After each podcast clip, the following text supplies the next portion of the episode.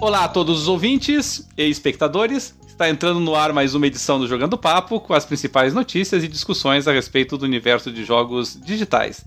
Trazendo nessa edição uma grande discussão para todos nós.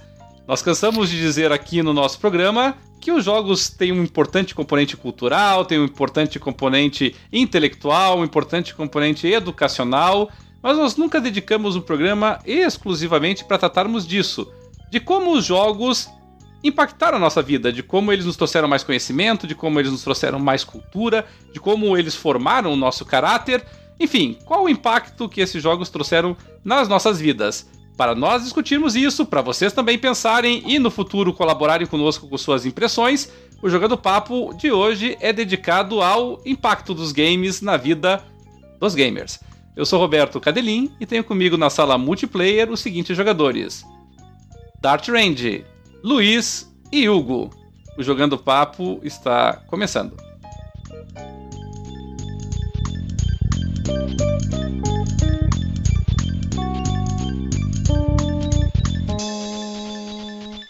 Estamos começando mais uma edição do Jogando Papo, podcast onde não basta jogar, é preciso debater. Mais uma edição dupla em que nós temos tanto nosso podcast quanto nosso programa no YouTube. E desta vez com dois convidados fazendo sua estreia aqui. Um deles que já vinha gravando conosco, mas ainda não tinha gravado em vídeo, que é o Luiz. E também é o retorno do Hugo, antigo colaborador nosso, andou afastado por um tempinho, mas está nos agraciando com sua presença novamente. E nós começamos exatamente prestigiando o pessoal que está retornando à nossa casa.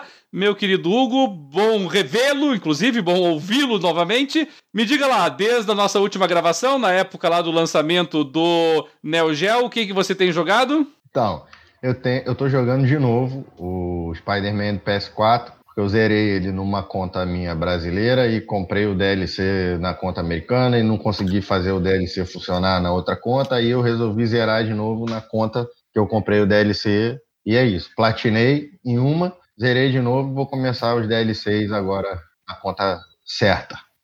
Mas, deixa eu ver se, se eu entendi direito. É, você, você comprou o jogo duas vezes ou, ou, não? Você, você fez um outro perfil? É, porque né, a gente tem várias contas né, para poder aproveitar as promoções. Aí eu comprei o jogo em mídia física, zerei numa conta e aí renovei minha PSN Plus em outra conta e comprei DLC, não funcionou. Eu acho que é por causa disso, mas o jogo é tão bom que não importa. Eu zerei de novo e agora eu vou tentar jogar o DLC. Se não funcionar o DLC, eu, eu crio outra conta na PSN Japão, sei lá, e zero de novo. Ou eu compro todos os DLCs de novo, não sei. Eu vou jogar. Uma hora vai dar certo. Dart, você que é ligado nesses negócios aí de, de, das redes aí de serviço, você sabe o motivo disso não? É, o, o problema. Uh, eu acho que o Xbox não tem esse problema. O PlayStation tem esse problema de que. Uh, porque o Xbox, o, o jogo, quando é lançado, é um arquivo só para todos os países, praticamente. Uh, e, o, e na PSN, não. No, no PlayStation, não. Então, as, em alguns jogos ex exclusivos, o, o arquivo do jogo lançado no Brasil não é o mesmo arquivo do jogo lançado nos Estados Unidos. Então o DLC não é compatível. Então, tem que, mas desde sempre. Tem que comprar. Assim, né? tem que comprar. Play 3 era assim. É, o Play 3 também era assim. Play 3 que começou com essa. É. Bom, mas então nesse caso nós temos uma boa notícia para o pessoal do Xbox. Como o Homem-Aranha não tem para o Xbox, eles jamais enfrentarão esse problema no seu não. console. Não é...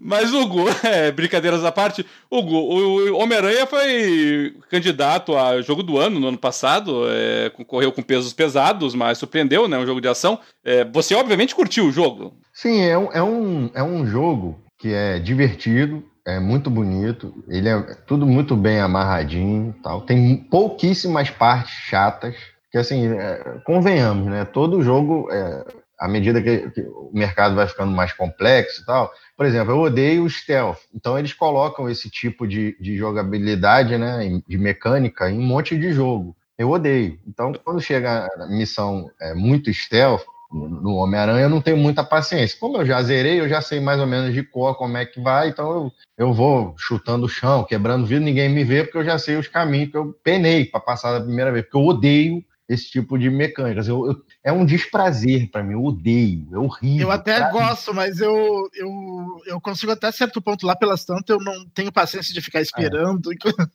Eu tenho pô, eu dizer que o Homem-Aranha eu achei bem fácil, pô. Eu achei bem Sim. tranquilo no Homem-Aranha a questão stealth. É tipo, stealth pra mim é Metal Gear, eu achava um saco. Falei, ah, vai pro inferno. Esse não é tranquilo. Tentei gostar de Metal Gear no PS3, Comprei duas vezes em mídia física o jogo. Comprei a primeira, falei, odiei. Aí, aí todo mundo falando que era um jogão, comprei de novo, cara. Para eu ver que eu realmente odiei a mecânica. Não gostou de ficar se escondendo dentro de caixa? Não, não gosto. Assim, eu odeio, eu odeio. O único jogo que eu aturei de boa foi o Metro, né? Que, que tem um componentezinho, mas tem muito a ver com, com com o ambiente, com a história e tal. Então, assim, eu aturei, mas não gostei. E, o, e o Batman não gostou? Não, não gosto, cara. É muito chato, entendeu? Ainda mais quando aparece aquele interrogaçãozinho, um amarelinho, vermelhinho. Porra, calma aí, né, cara? Aí eu... Se precisa daquilo, e... se precisa daquilo, é porque não funciona direito o negócio. nesse ponto eu solidarizo totalmente com o Hugo, porque também Stealth e eu não, não combinamos. Eu, eu consigo enxergar, sem dúvida nenhuma, a qualidade de alguns jogos, de alguns não, de vários jogos Stealth.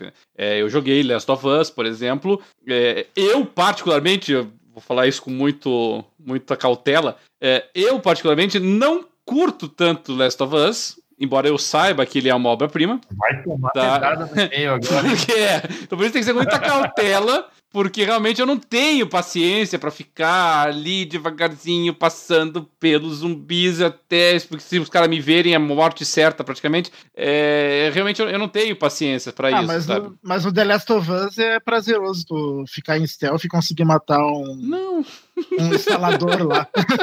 É, deixa é eu colocar aí na facada. Né?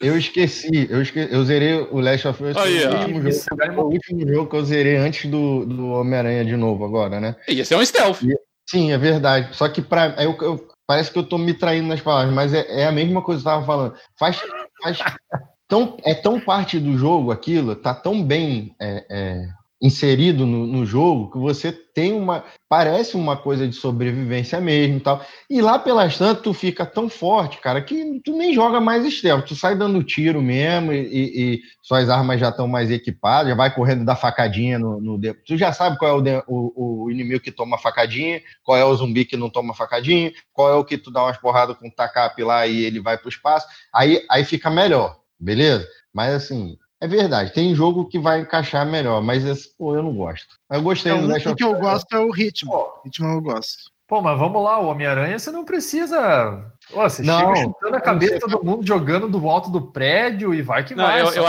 mas se eu isso, cara, a Mary Jane, um trabalhinho, né? A Mary Jane, o Miles, aquele garotinho. Aí eles não têm arma, cara. Aí você ah, tem que ficar. Ah, aí é, é, é devagar, é verdade. É verdade, é verdade. Aí. Aí as partes do Miles não são muito boas mesmo. E o Homem-Aranha. Nem a da Mary É. Você pode equipar ele com aquela o traje lá, o poder do traje que, que não faz barulho, e o outro poderzinho que o, o cara, quando te vê, ele não alerta os outros. Aí tu não joga mais stealth, tu sai pulando, dando chute em todo mundo que não tem problema. melhor stealth da geração. É o melhor stealth de todos, né? É quando você não precisa mais se preocupar com o stealth. É Mas nesse jogo a única coisa que eu odiei mesmo foi o, o, o caçar pombo. O do pombo, o desafio. É coisa bem chata aqui. Mas é side quest, não tem. Ah, mas é tranquilo, é. pô. Só, eu, eu tentei o primeiro, quando eu não consegui pegar, já nem, nem tentei mais nenhum. Ah, é tranquilo, é tranquilo mesmo. Não eu é achei difícil. fácil, pô. Não é difícil, não é difícil. É chato. Pô, no começo. É chato, no, acho, que, acho que depois que você pega a manha de como pegar velocidade, vai que vai. É, é isso. Eu acho que, mas acho que talvez sejam as missões mais chatas. A mais chata é aquela da bolha lá. De todas, ou talvez aquela de você atravessar, atravessar o arco lá que sai fora. Essa aí que é chata. Tudo bem. Essa daí, talvez acho que essas ganham, mas Homem-Aranha, acho que se eu tivesse jogado ano passado, eu teria dado o melhor jogo dando para ele, em vez de God of War. Eu joguei, eu joguei o God of War e eu prefiro Homem-Aranha como jogo. Sim. Como viagem mística, emocional, fraterna, daí é outra conversa, mas. É, como obra, no geral, o God of War é. Como melhor, jogo, eu acho muito mais. O Homem-Aranha talvez seja mais divertido de jogar. É, então, e é a respeito de diversão, né? Você vai ficar meio fixo, ah, o gráfico, o gráfico é melhor. Ah, é a história. A história, pô, vai depender da pessoa, ela é melhor. Que nem eu achei a história do Homem-Aranha mais legal, porque eu sou fã do Homem-Aranha. Então, sei lá. Mas os desafios do God of War, Mas, uh... né? Aqueles desafios de, de enfrentar as Valkyrias, aquilo lá eu adorei, né? Aquilo lá não, não tinha para ninguém daí. Mas eu ainda acho que o. Eu achei genial. Red Dead Redemption 2 mim, né? Eu ainda acho o Red Dead Redemption 2 melhor que o Homem-Aranha. É. Sem dúvida, os três melhores do ano passado, mas eu, eu, acho, eu prefiro o Red Dead. É, mas acho que vai variar de pessoa para pessoa. Acho que você, você e o Roberto devem preferir o Red Dead, né? Com Eu- certeza. Eu prefiro o Red Dead. E prefiro também que parem de mandar mensagens no, no Hangout aqui que fica aparecendo no meio da tela enquanto eu tô gravando. Aí tudo bem, vamos aprendendo com relação a isso. É... Vamos fazer uma galera. God of War, Red Dead.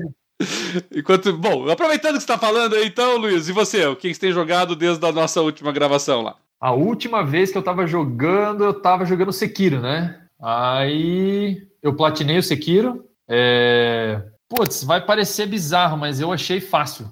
Eu achei fácil o Sekiro, em comparação com Bloodborne e todos os outros jogos. é metido pra caramba. Ué, o que, que eu vou fazer? Eu tô falando a verdade. É. Aí, depois do Sekiro, eu já peguei o Homem-Aranha e platinei ele também. Mas, putz, é, os dois jogos são muito bons. Tem gente que vai gostar de sofrer jogando Sekiro e tem gente que vai, vai gostar de se divertir jogando Homem-Aranha. Acho que nessa o Hugo vai concordar comigo que o Homem-Aranha, por enquanto, não, não tem em termos de. Isso mesmo, não tem em termos de. A gente fica por. Na concordância do Hugo, porque o Luiz ficou no vazio nessa. O programa hoje está gravando direitinho. O bom é que, no caso. Eu a esposa, então tá uma zona, tô jogando um monte de coisa. Ah, ele voltou. O nosso ouvinte entendeu perfeitamente a linha de raciocínio. Ele Teve uma- no modo Tá, Luiz, teve uma pequena quebra aí no teu, no teu som no meio do caminho aí. É, Então, repita a parte final aí, assim. Entrou a esposa no meio da jogada, já, já nem sabemos. Ou nós perdemos as partes Não. mais picantes da história, ou deve ser uma coisa mais tranquila. Diga lá. Vocês entendam, né? Confusões. É, bom, Sekiro, Homem-Aranha, Nino Kuni, ah, Hollow Knight e o Horizon Chase. Só que o Horizon Chase estou jogando com a minha esposa, o Grand Tour de 2, que está se provando um jogo bem divertido. Tô achando ele bem bacana. Ah, jogo simples, né? E é um Top Gear. Já jogou Super Nintendo e quem tem Top Gear tem nada diferente, só tem uns gráficos coloridos e de vez em quando tem umas curvas lá que você fica meio retardado que você não sabe o que está acontecendo, de tanta cor que está passando. Mas, putz, a jogabilidade é muito gostosa, é um jogo super divertido, vale a pena jogar demais. E o Hollow Knight, eu acho que, para quem gosta do- dos Metroidvania, é um prato cheio. É um jogo que tem bastante coisa legal para ver, para fazer. Ele é um jogo É, o, o, Hollow Knight. não é um jogo tão fácil, né? De, de habilidade, assim, para você avançar no jogo. Ele tem várias mecânicas que você vai é, adquirindo durante o jogo que acho que até ele se assemelha muito a outros Metroidvanias, mas nesse jogo ele ficou, não sei, acho que talvez mais prazeroso. Acho que a jogabilidade é tão boa que talvez, sei lá, pareça melhor nele. Mas acho que o Hollow Knight, é, desses jogos aí, é um dos que, que eu tô jogando, acho que é um dos que o pessoal ainda deve dar, dar algum né? Por ser um jogo até que simples. E acho que é isso aí, né? Tudo bem. Recomendo. Principalmente Sekiro. Sekiro é fácil. É, porque é fácil, né? É Conhecido por ser fácil. O, meu querido Dart, é, o que, que você jogou desde o nosso último programa? É, eu resolvi co- começar. Eu, eu joguei um pouco do. Teve dois fins de semana do teste técnico do Gear 5, né? Do multiplayer. Ah, achei bem legal. Tem um modo novo arcade lá, bem legal, uh, que é, que é mais para quem não é tão bom nos modos normais, é mais para noobs, como chamo. E, e além disso, tinha dois modos ranqueados lá, que é o King of the Hill e o e Escalation. Mas tirando isso, eu só joguei. Voltou um, um vício que fazia horas que eu não jogava, o Cities Skylines. Mas agora jogando a versão do Xbox One. Como é que ficou o Cities Skylines no, no console? Porque eu, eu tenho o Cities Skylines no PC, eu até jo- eu joguei pouco ele, na verdade. É, eu, eu achei. Não, não- não é que eu tenha achado chato, eu achei ele um pouquinho. É, é, ele tem muito microgerenciamento pro meu gosto, assim, sabe? É, mas como é que ficou no console? Porque no PC ele é cansativo de ficar mexendo lá entre as várias abas ali. No console ficou tranquilo isso? Ficou, ficou bem boa a conversão pro controle. Claro que não é a mesma coisa, nunca vai ser a mesma coisa do que no PC, né? No PC é mais fácil com o mouse uh, ficar mexendo, mas, uh, mas ficou legal no, no, no, no Xbox também. E, e, deram uma simplificada nos controles, mas ainda é cansativo de jogar quando tá construindo. Pois é, né? E, e, às vezes para fazer ajustes finos assim de estrada e coisa assim é mais complicado do que no, no PC. Uh, porque o controle não tem a sensibilidade do, do mouse, é. né? E o... Pra tu fazer um pequeno movimentozinho, assim, para um quadradinho. então... É, e, e, e, o City Skylines tem muito disso, né? Às vezes tem que fazer pequenas alteraçõezinhas nas vias ali, e não só nas é. vias, até a parte subterrânea. Para isso é mais complicado. Para é. isso é mais complicado um pouco, mas uh, tem um bom zoom e, e, dando um bom zoom geralmente uh, facilita um pouco essa parte. Né?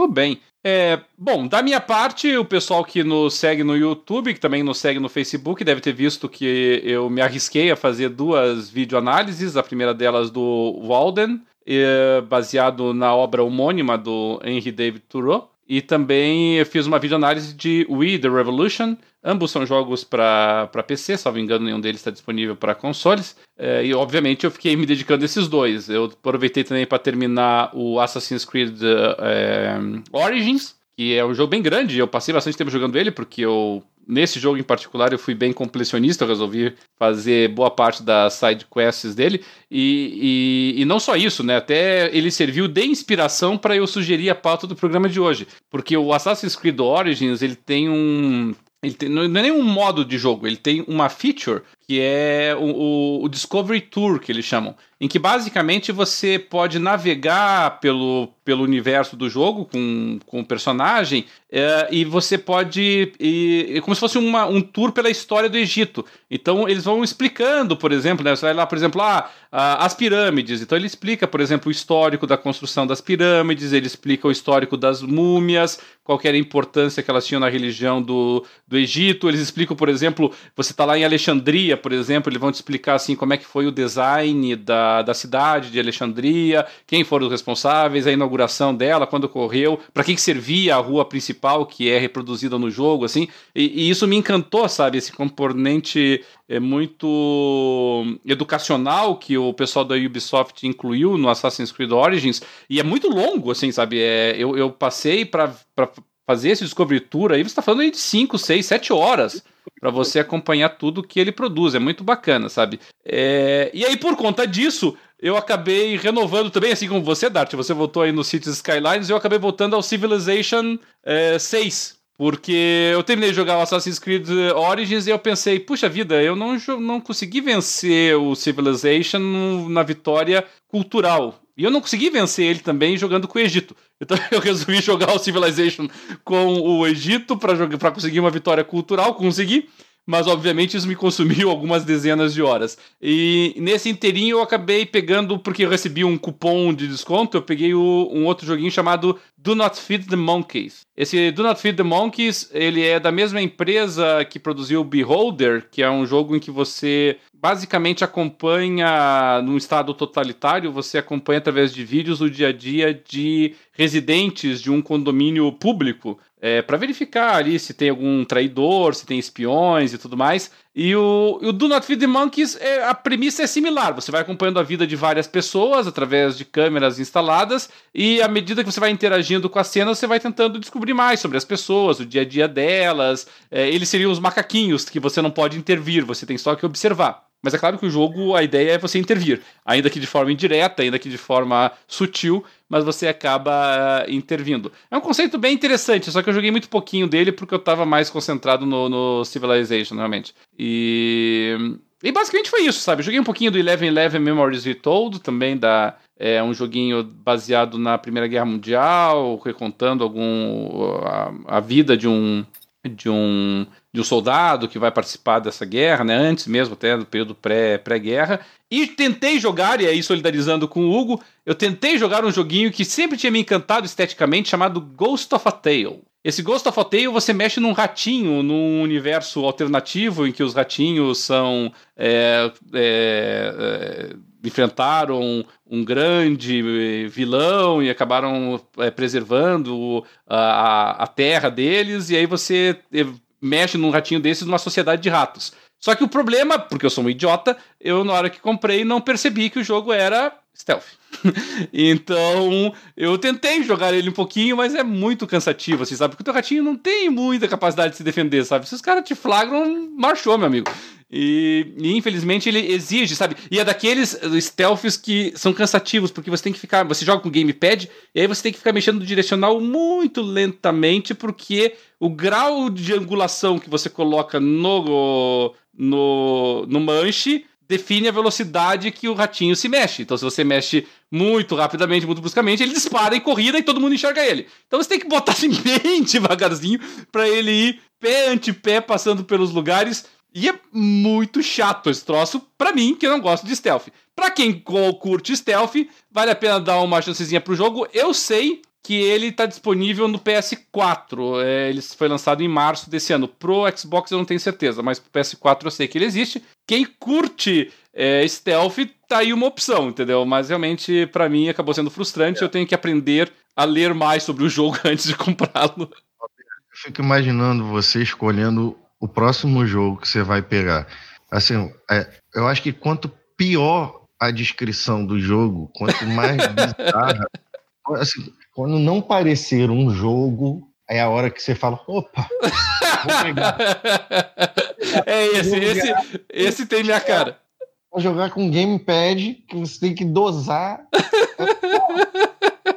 é, isso foi uma patetice do cão. Mas é porque. Você só compra, porra, cara, esse, desculpa, palavreado. Você só compra essas pérolas. Mas é que foi a promoção de. Foi a promoção de verão do Steam. Aí, assim, eu tinha um monte de coisa na minha wishlist e eu vou lá vendo o que, que tá barato, né? O, esse Ghost of a Tale eu devo ter pago 20 reais nele, não, não vou saber o preço certo. Mas eu. Caro demais, caríssimo. pra um jogo desse. Mas é fazer o quê, né? Faz parte da brincadeira.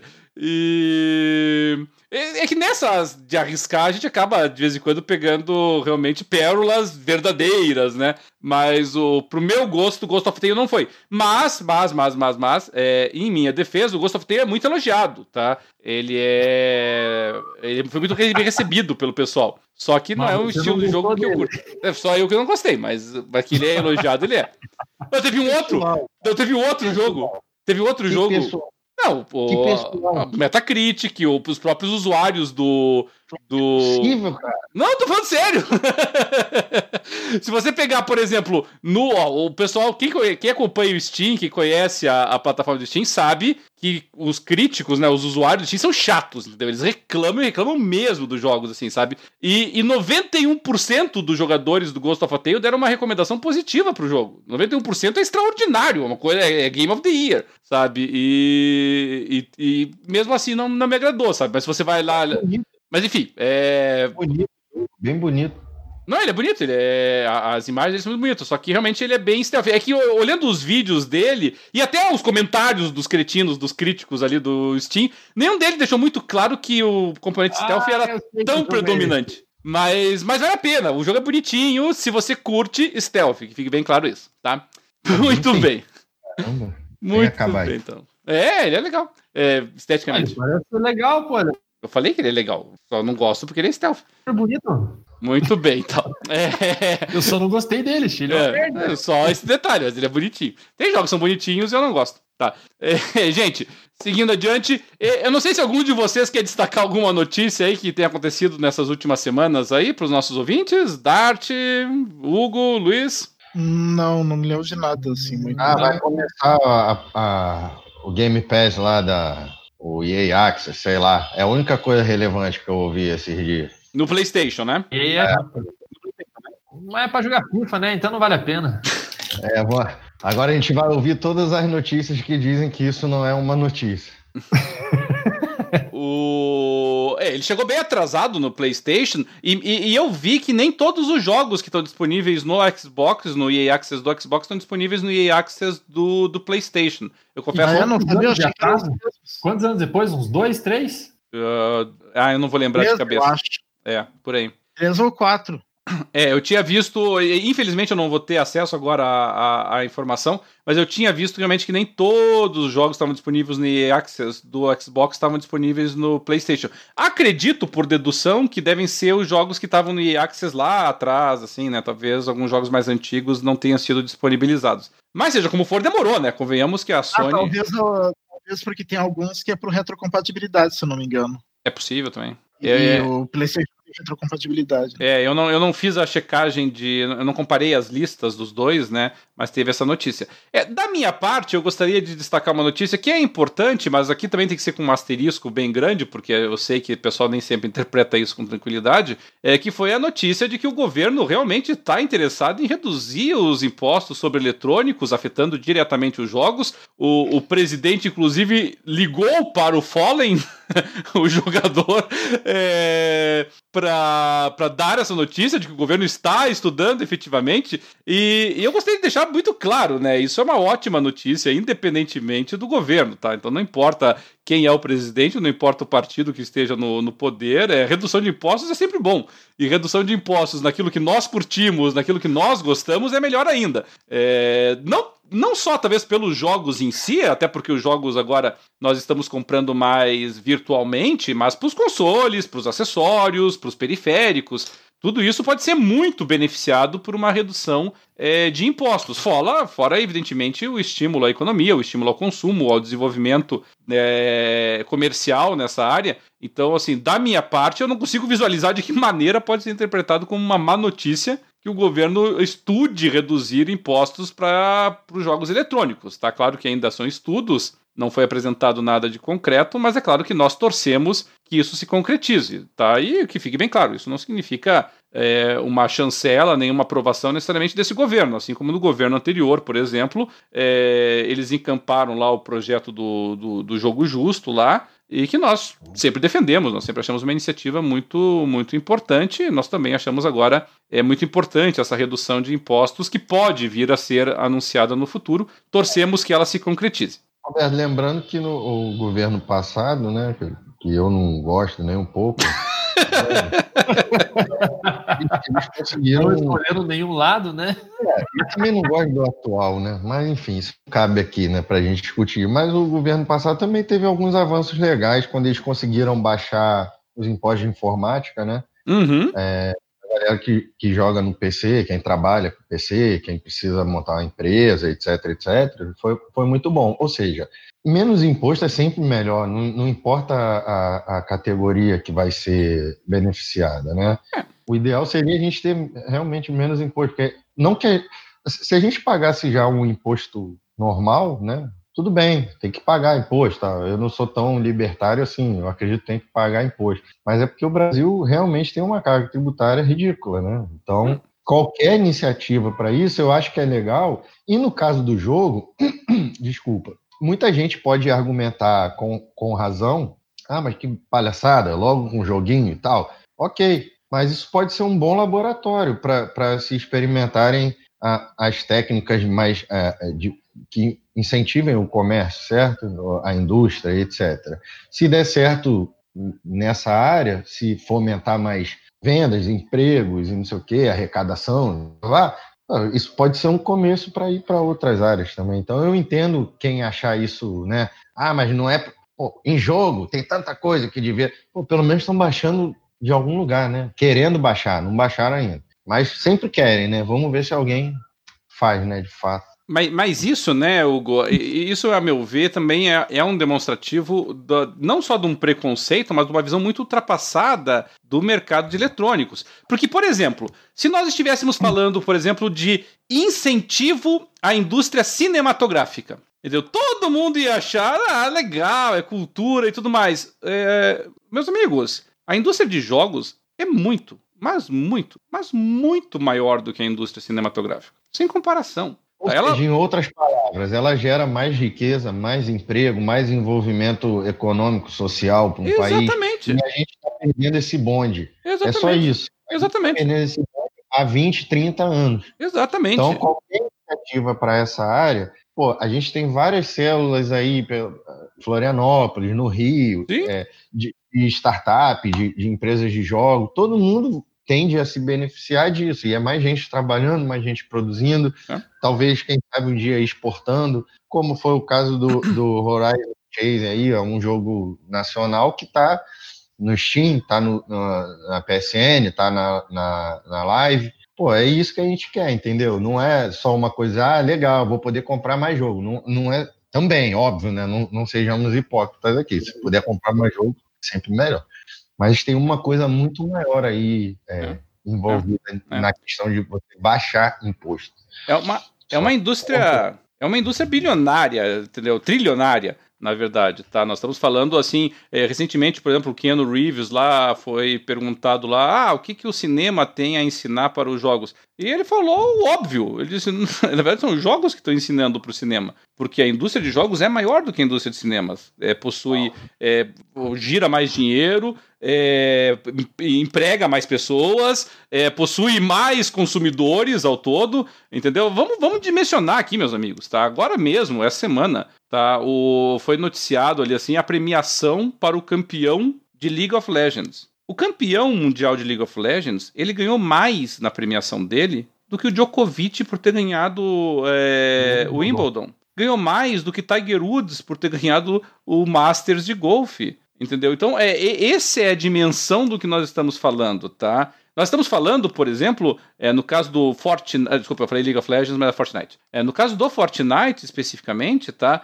Nós estamos falando de um jogo que sozinho é responsável por 50% de toda a transmissão de dados pela internet, tá? Mais do que o dobro do que o Netflix, do que serviços de streaming de vídeo. Um jogo, tá? Um jogo. Tá? É, de, não, de, dados que eu falo aqui, de, de, streamings, evidentemente, né? De conteúdo de dados é, interativos. Então, o Fortnite sozinho. Acho que o Roberto tá em segredo, tá jogando Fortnite, hein? O Fortnite sozinho é, é, é usa mais é, transferência de dados do que o Netflix no mundo inteiro. Tá? Essa é a dimensão do que nós estamos falando. Tá? É, e não vamos nem entrar daí no somatório de outros jogos. Tá? É, vamos pensar assim, o quanto que é o orçamento de um, de um Red Dead Redemption, o que, que é o orçamento de um GTA, o que, que é um orçamento de um, um Cyberpunk que está para sair, o que, que é um orçamento de um Call of Duty, o que, que é um orçamento de um Battlefield, o que, que é um orçamento de um novo jogo do Star Wars. Tá? Nós estamos falando de uma indústria, de um novo jogo do Mario, entendeu? nós estamos falando de uma indústria absolutamente gigantesca. Se isso deixar alguém melindrado, né? Ai, como é que um, um jogador de videogame ganha mais do que um atleta e tal? É, beleza. Quantas pessoas é, é, esse atleta mobiliza em termos de emprego, né? É, vai, vai a galera lá montar a arena, vai a galera transmitir. Beleza, é muita gente. Ótimo, por isso que ele ganha muito dinheiro, porque ele atrai a atenção de muita gente. Mas um, um jogador de, de videogame, por exemplo, se ele é, arrebanha mais seguidores, então isso tem valor para mais pessoas.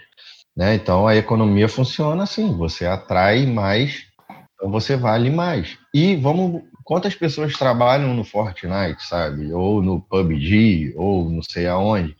Isso gera, gera muito emprego para muita gente. Então, é, eu, eu, eu espero que um dia. Porque, cara, para programar, Programar, o cara aprende a programar. Um brasileiro aprende a programar, um indiano, um americano, um israelense, não importa. É, escrever roteiro. Pô, cara, a gente faz novela aqui há 200 anos. Então, roteiro, não estou dizendo bom ou ruim, mas roteiro a gente sabe fazer. A gente tem cinema, a gente tem escritores, a gente tem pô, histórias incríveis do, do Brasil. Então, tem o conteúdo, tem programador, tem excelentes designers aqui, Sim. designer gráfico para fazer o manualzinho do jogo, para fazer a interface do jogo. A gente tem modelador 3D de ponta aqui no país, entendeu? Então tem todo mundo. Falta o, o quê? Falta a questão do desenvolvimento de infra, de, de sabe, de você ter salários legais. Para ter salários legais, você tem que vender bastante. Para você vender bastante, você não pode ter imposto alto em tudo. Tomara, tomara que fazendo agora de trás para frente, né? Baixou o imposto, vende mais, salário sobe, o cara produz, tomara. Espero que sim. É, isso é, é realmente é muito importante, sabe? A gente não pode perder esse fio da meada, tá? É, recentemente, eu lembro que o, o, o próprio Netflix, eles, eles, eles, comentaram, né, sobre a, a questão aí de competição e o... E, e eles mesmos chegaram e disseram, assim, sabe? Que a, o principal competidor deles não é Amazon Prime, não é HBO, o principal competidor dele é Battle Royale. O principal competidor deles é a Epic, o principal competidor deles é, são esses serviços. Então, é, eu, eu, lembro aqui que o. Pegar lá Information Buzzer, entre outros entre outros artigos que falaram a respeito disso. Realmente, o próprio Netflix reconheceu a importância, e nós estamos falando, repito, estamos falando de um único jogo, tá? O, o Netflix, o Fortnite sozinho, em 2018, ele rendeu dois, quase 3 bilhões de dólares, foi 2 bilhões e 900 milhões. É um jogo só, gente. Entendeu? Então, realmente, não tem um jogo como gratuito, nós... né? que ressalte, né? Um jogo gratuito. É... É muito impressionante. Então o pessoal gasta horrores nele só para coisa cosmética, né? Impressionante. Muito bem. O cara então. gasta para colocar uma asa delta no personagem dele, pô. É, é, é, um é, avião, pra ele descer como forma de avião no cenário, vá pro inferno. não, eu, eu, tô, eu tenho um aluno meu, eu tenho um aluno meu que ele tem 12 anos. 12 anos, eu faço iniciação esportiva com ele, faço algum pouquinho de musculação com ele, e ele só fala. É. É bem isso, o pessoal é muito ah, alucinado. Fala né? disso, o cara que não sei o quê. Aí ele, ah, pô, professor, venha ver um vídeo aqui. Meu, é impensável. Bata. É impensável. Eu, eu olho assim, eu falo, que merda. Nossa, não, legal, legal, hein? Oh. Bom, daí é, aí também tem um componente de conflito geracional, né? A gente tem uma visão de jogos diferentes do que da atual, né? A gente... É tipo, aquilo ali não é jogo pra gente, né? É, infelizmente é, tem um pouco desse conflito geracional, assim, né? Do Fortnite, Apex e, e, tudo mais. Né? Hoje em dia a grana tá no, no Battle Royale, né? Quem quer fazer dinheiro vai estar no Battle Royale. Até o Kojima recentemente andou falando aí, né? Que, ah, se eu quisesse ganhar dinheiro, eu fazia um Battle Royale, mas isso é muito fácil, eu quero um desafio maior. Eu quero fazer um jogo que ninguém entende. Enfim. É... muito bem, então.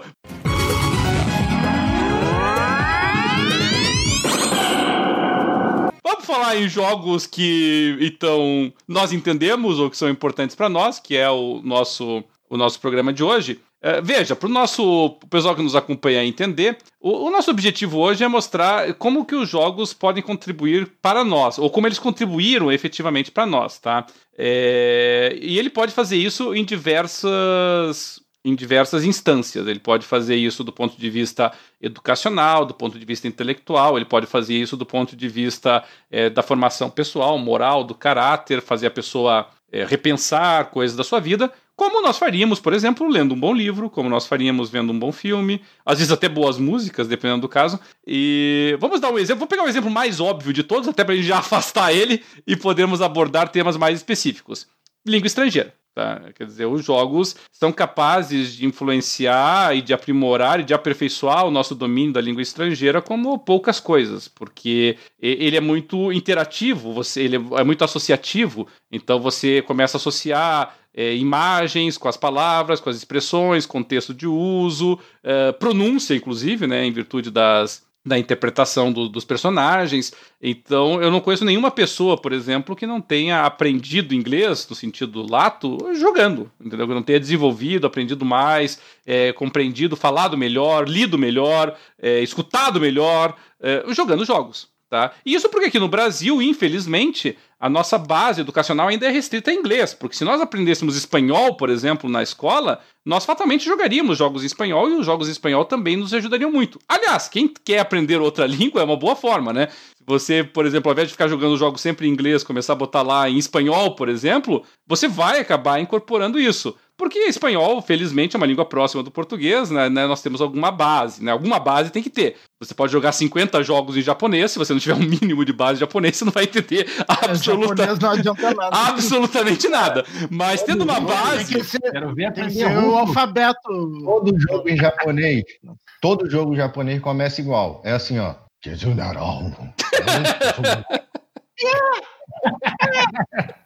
Você pode ver, o Calibur começa assim, qualquer RPG começa assim.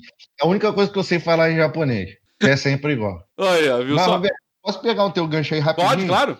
falou de, de, é, você partir para um jogo é, para aprender, inclusive um conceito que surgiu daí, que é a gamificação, ela, ela ajuda bastante é, em aplicativos, por exemplo, de idiomas como o Duolingo, certo? O Duolingo, ele, ele é um, assim, aí vai ter pedagogo que vai reclamar, vai ter professor de língua que vai achar que não, mas assim, eu aprendi algumas línguas é, Uhum, é, uhum. por, por causa do Duolingo. E justamente a maneira que ele é, distribui o conteúdo em fases, sabe? É, e você tem as respostas dos feedbacks visuais, barulhinho, não sei o quê, como um jogo. Não é um jogo, é, é um, um ensino de idiomas que usa técnicas de gamificação, que é uma parada muito interessante, tá? Isso eu queria pontuar um.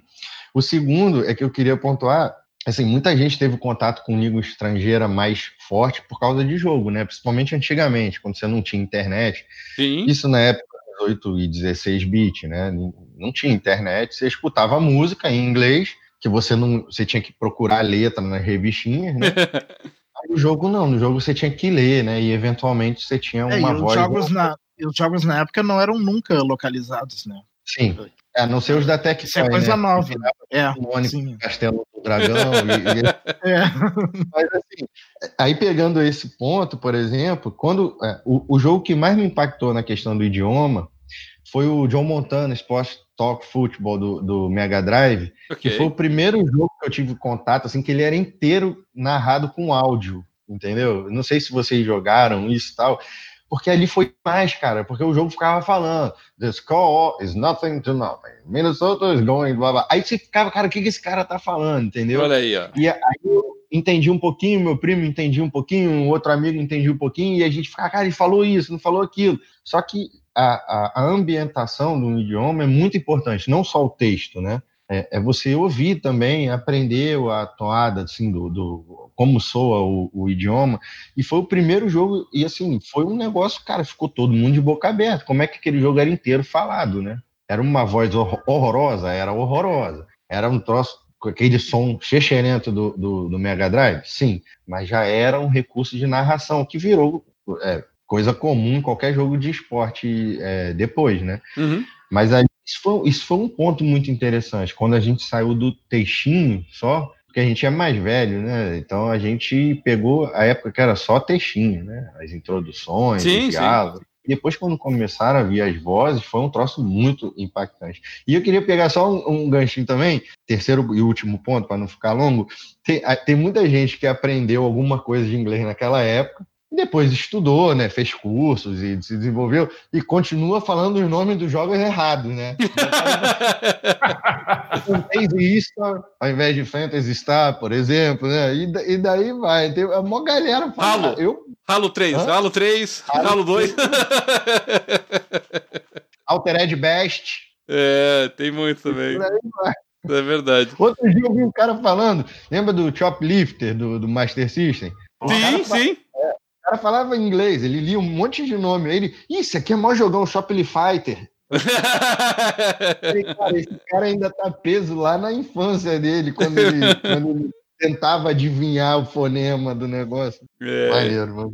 Ah, tinha um, um- um- é, até hoje, até hoje, é, mesmo dominando, eu, eu tenho formação até como professor de inglês, mas, mas até hoje tem alguns que é- é- é- você prende tanto isso, né? Que, por exemplo, ahn, River Raider, entendeu? O que sai de River Raid não tá escrito.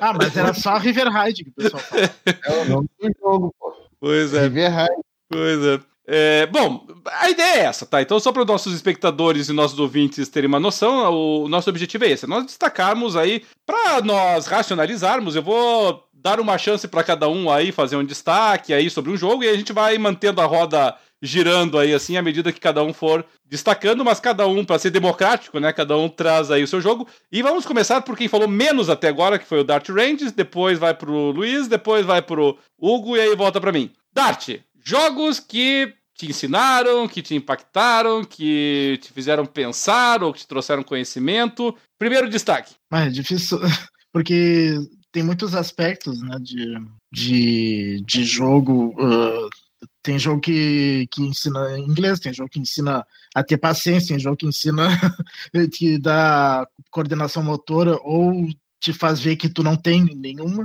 Uh, e, e, tem jogo que tem as coisas culturais, de, de história, de que, que ensina realmente conteúdo, né? Então, o que eu me lembro mais agora é, justamente a série Assassin's Creed, né? Que a gente acaba tendo mais curiosidade para ver a história da, da, daquela que se passa ali naqueles uh, naquela, naquela época que a gente está vivenciando no jogo, né? Acaba dando a gente acaba não só jogando, mas como uh, fica lendo lá o, as, as coisas que tem que, que geralmente ele, o jogo tem muito texto, né, também de explicando cada local, o que que era, o que, que acontecia, o que que tem de diferente da, da história do, do jogo, então, é, que eu me lembro agora assim, de primeiro é, é isso, a série Assassin's Creed.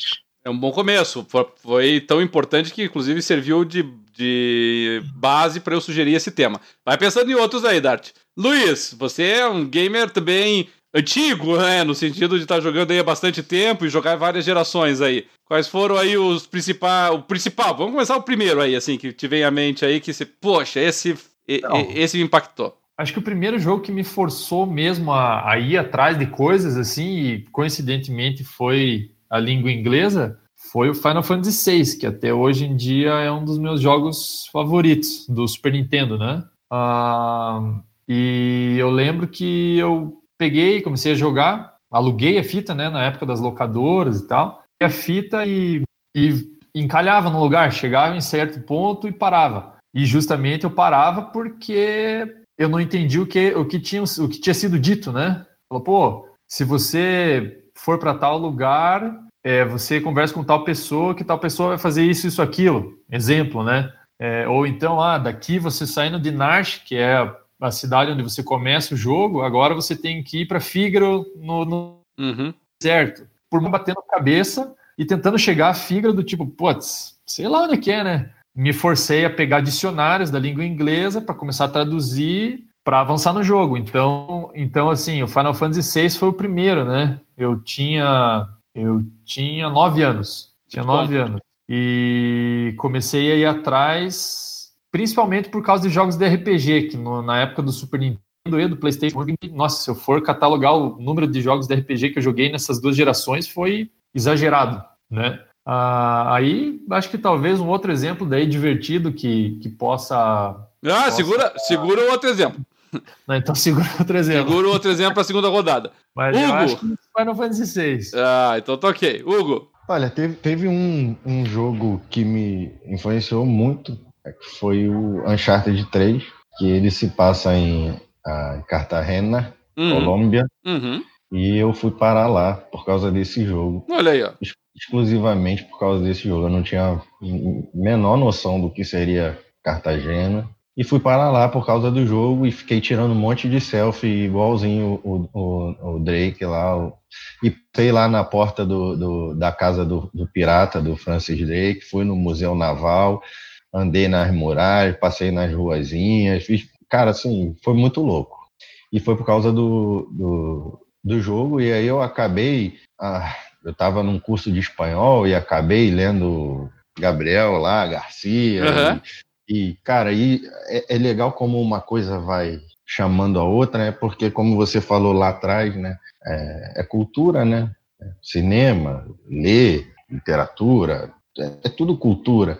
Então os jogos trazem essas questões pra gente. Foi muito legal ter ido, eu gostei bastante. E eu devo isso à galera da Naughty Dog. Valeu a pena pra caramba. Recomendo.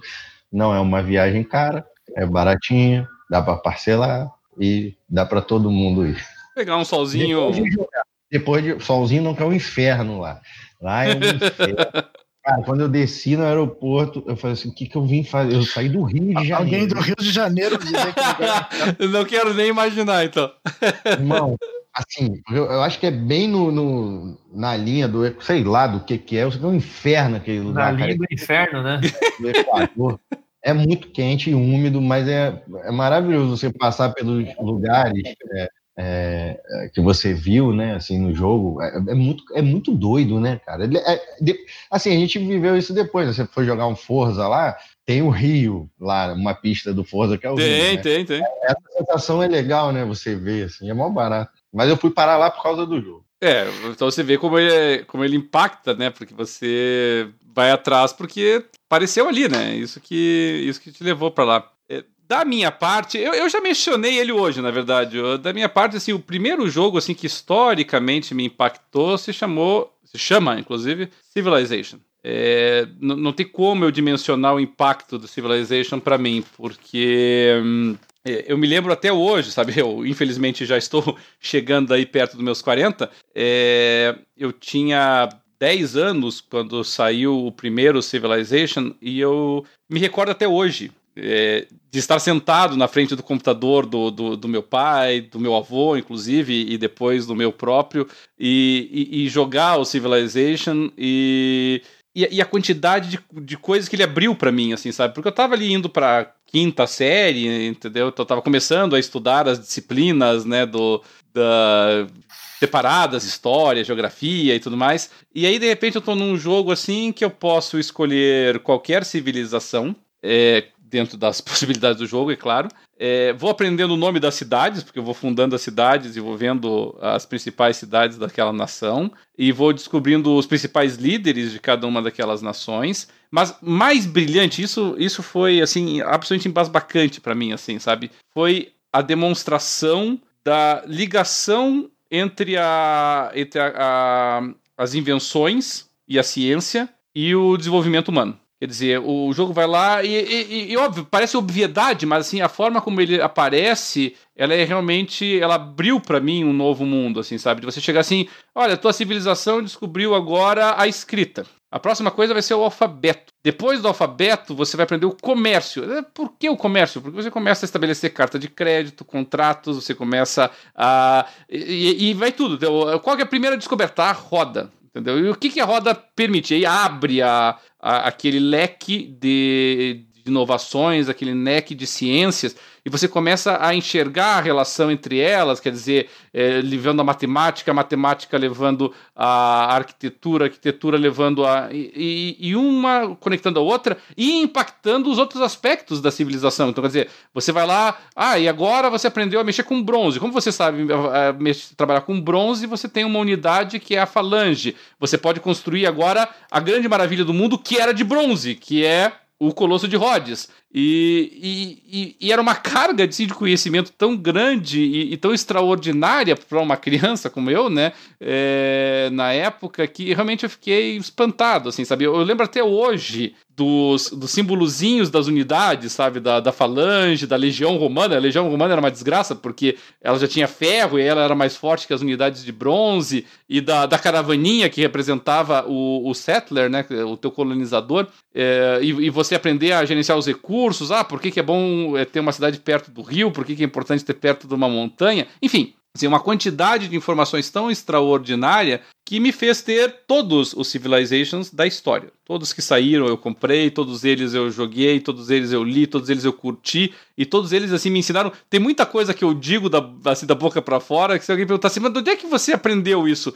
Civilization. Não foi do livro, não foi da Wikipédia, não foi foi do Civilization. O Civilization me explicou que o, a história do Coliseu é assim, assim, assado, que é, o que, que é o. O que, que foi, por exemplo, é, o, o, Palácio Vermelho, o que, que foi a, o Chiitza, o que, que foi as principais construções dos astecas, quais foram as principais. o que, que o cacau representava os astecas, tudo ali. Tá? Então não tem como eu dimensionar realmente o impacto que o Civilization teve na minha vida desde a década de 90, tá? Vem de muito longe. Dart Range, conseguiu pensar em alguma outra coisa aí, não? Quando tava, quando tava falando do Civilization, tava me lembrando que eu tive exatamente o mesmo impacto quando eu comecei a jogar. Eu já era um pouquinho mais velho, eu devia estar entrando no segundo grau ali, então muitas coisas uh, batiam com o que estava vendo no colégio. Uh, mas um outro, assim, para não repetir, uh, eu um que, que uh, voltando à questão de aprender inglês, né? O, eu me lembro que o que mais me forçou a o, primeiro que mais me forçou a, a, ter um dicionário de inglês do lado enquanto estava jogando era o, o, o, Zelda do Super NES ainda. Que o, Zelda, tu, tu, todos os diálogos, tudo, tudo do jogo é. era texto, né? Na verdade ainda é, né? nesse, aspecto ele, aspecto ele, não evoluiu. Mas, uh, mas foi isso. O Zelda era. Eu queria entender o que, que era. Eu, me lembro que na época não era tão comum assim jogos com história. Jogos eram mais. E eu queria muito um jogo com história e tal. E eu acho que o Zelda foi o primeiro RPG que eu joguei na época. E, e para entender tinha que, que, entender inglês. Né? Tudo e, bem. E, e época pré-internet, tinha que ser o um dicionáriozinho mesmo, né? É. Michaelis pequenininho aquele. Deixava do lado, né? E daí ficava bravo quando não achava a palavra, porque tem muitas palavras que às vezes não tem. Né? É, o Michaelis era mais limitado, né? Para pegar e. É, e era pequenininho ainda. Ah, os, os bons. Tem, muito, tem muitos termos ainda que, que, que, daí era mais específico. É. Então... Ah, os bons dicionários são os da própria língua para língua, né? Se pegar o Oxford, por exemplo, né, de língua inglesa, mas daí é inglês para inglês, Sim. você já tem que ter um certo Sim, domínio, é, né? já tinha que ter um certo domínio. Não tem, não tem jeito. Luiz, estava já pensando em dar uma segunda hipótese na última vez, Lago. Dê o teu segundo exemplo aí. Eu já pensei em mais outros três jogos, pô, já. Fique no segundo, por enquanto. Você trouxe o jogo, tá? Mas tem que dizer porque nós ainda somos um podcast, então fale uma vez. Castlevania 1, pô. Castlevania. Castlevania te ensinou como enfrentar vampiros no seu dia a dia. Não. Mas eu sempre fui muito fã desse. Acho que é mais um fato engraçado que qualquer outra coisa. Não me ensinou porra nenhuma. Mas. Você é muito Mas... pertinente ao conteúdo do programa de hoje. Mas assim, o, o, fato legal, o fato legal para mim na época, assim, eu joguei esse jogo com seis anos de idade, acho. E eu sempre gostei de filme de, de monstros, vampiros em particular, Drácula, né? E aí eu lembro que quando eu tava jogando, eu falei, pô, eu cheguei no primeiro. No prim... Pequeno corte, mas tudo bem. Boss que era um morcego. Eu olhei, né? Falei, putz, um morcego, vou enfrentar o Drácula, né? Aí fiquei assim, falei, pô, mas o que, que é isso aqui? É, é, é, o cinema tá junto com o jogo? O que que tá acontecendo? Hum, assim, eu lembro que na, eu, eu, resolvi, eu resolvi falar do Castlevania porque eu lembro que para mim foi assim, me ensinou que que as coisas podem andar juntas, cinema com jogo. Eu falo, pô, então acho que. Ah, agora, agora eu peguei o fio da minha. Os monstros que eu vejo lá, você vê os monstros lá, você pode ver eles aqui, enfrentar eles aqui. Então aqui é mais legal. Ah.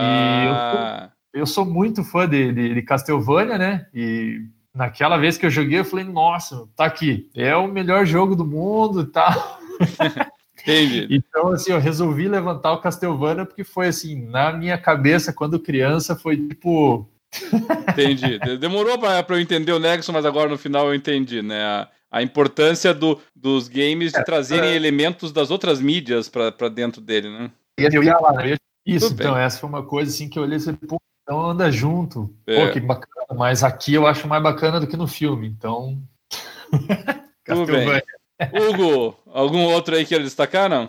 Bom, assim, sem falar especificamente de um título, né, mas do videogame em geral, é, a minha profissão é, eu escolhi por causa dos jogos, né? É, lá pro, nos anos 90, né, 1990 mais ou menos, eu fiz um curso de Basic e eu comecei a, a entender que dava para trabalhar com, com isso, né? Não trabalhar profissionalmente, mas mexer, né, e tal. E eu sempre gostei mais da parte visual do que da programação. Eu não sou um bom programador, sou um péssimo programador, entendo muita coisa, mas sou uma negação em programação.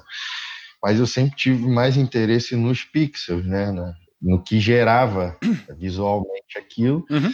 Fui estudando, aprendendo os softwares gráficos e fazendo é, é, modificação em, em, nos bitmaps dos jogos e, e quando a coisa começou a evoluir muito lá para os 32 bits, eu comecei a ficar apaixonado pelas interfaces dos jogos, né? Que elas foram melhorando muito. Que antigamente era, era o que sobrava da tela, né? Os, uhum. os sim, eram pequenininhos, geralmente não tinham muito background, era caractere, era assim, número e letra e coraçãozinho. Aí as apresentações dos jogos foram melhorando, os menus, principalmente, aí eu tenho que reconhecer a Electronic Arts, por exemplo, uma empresa que sempre arrebentou com, com interface dos jogos, né?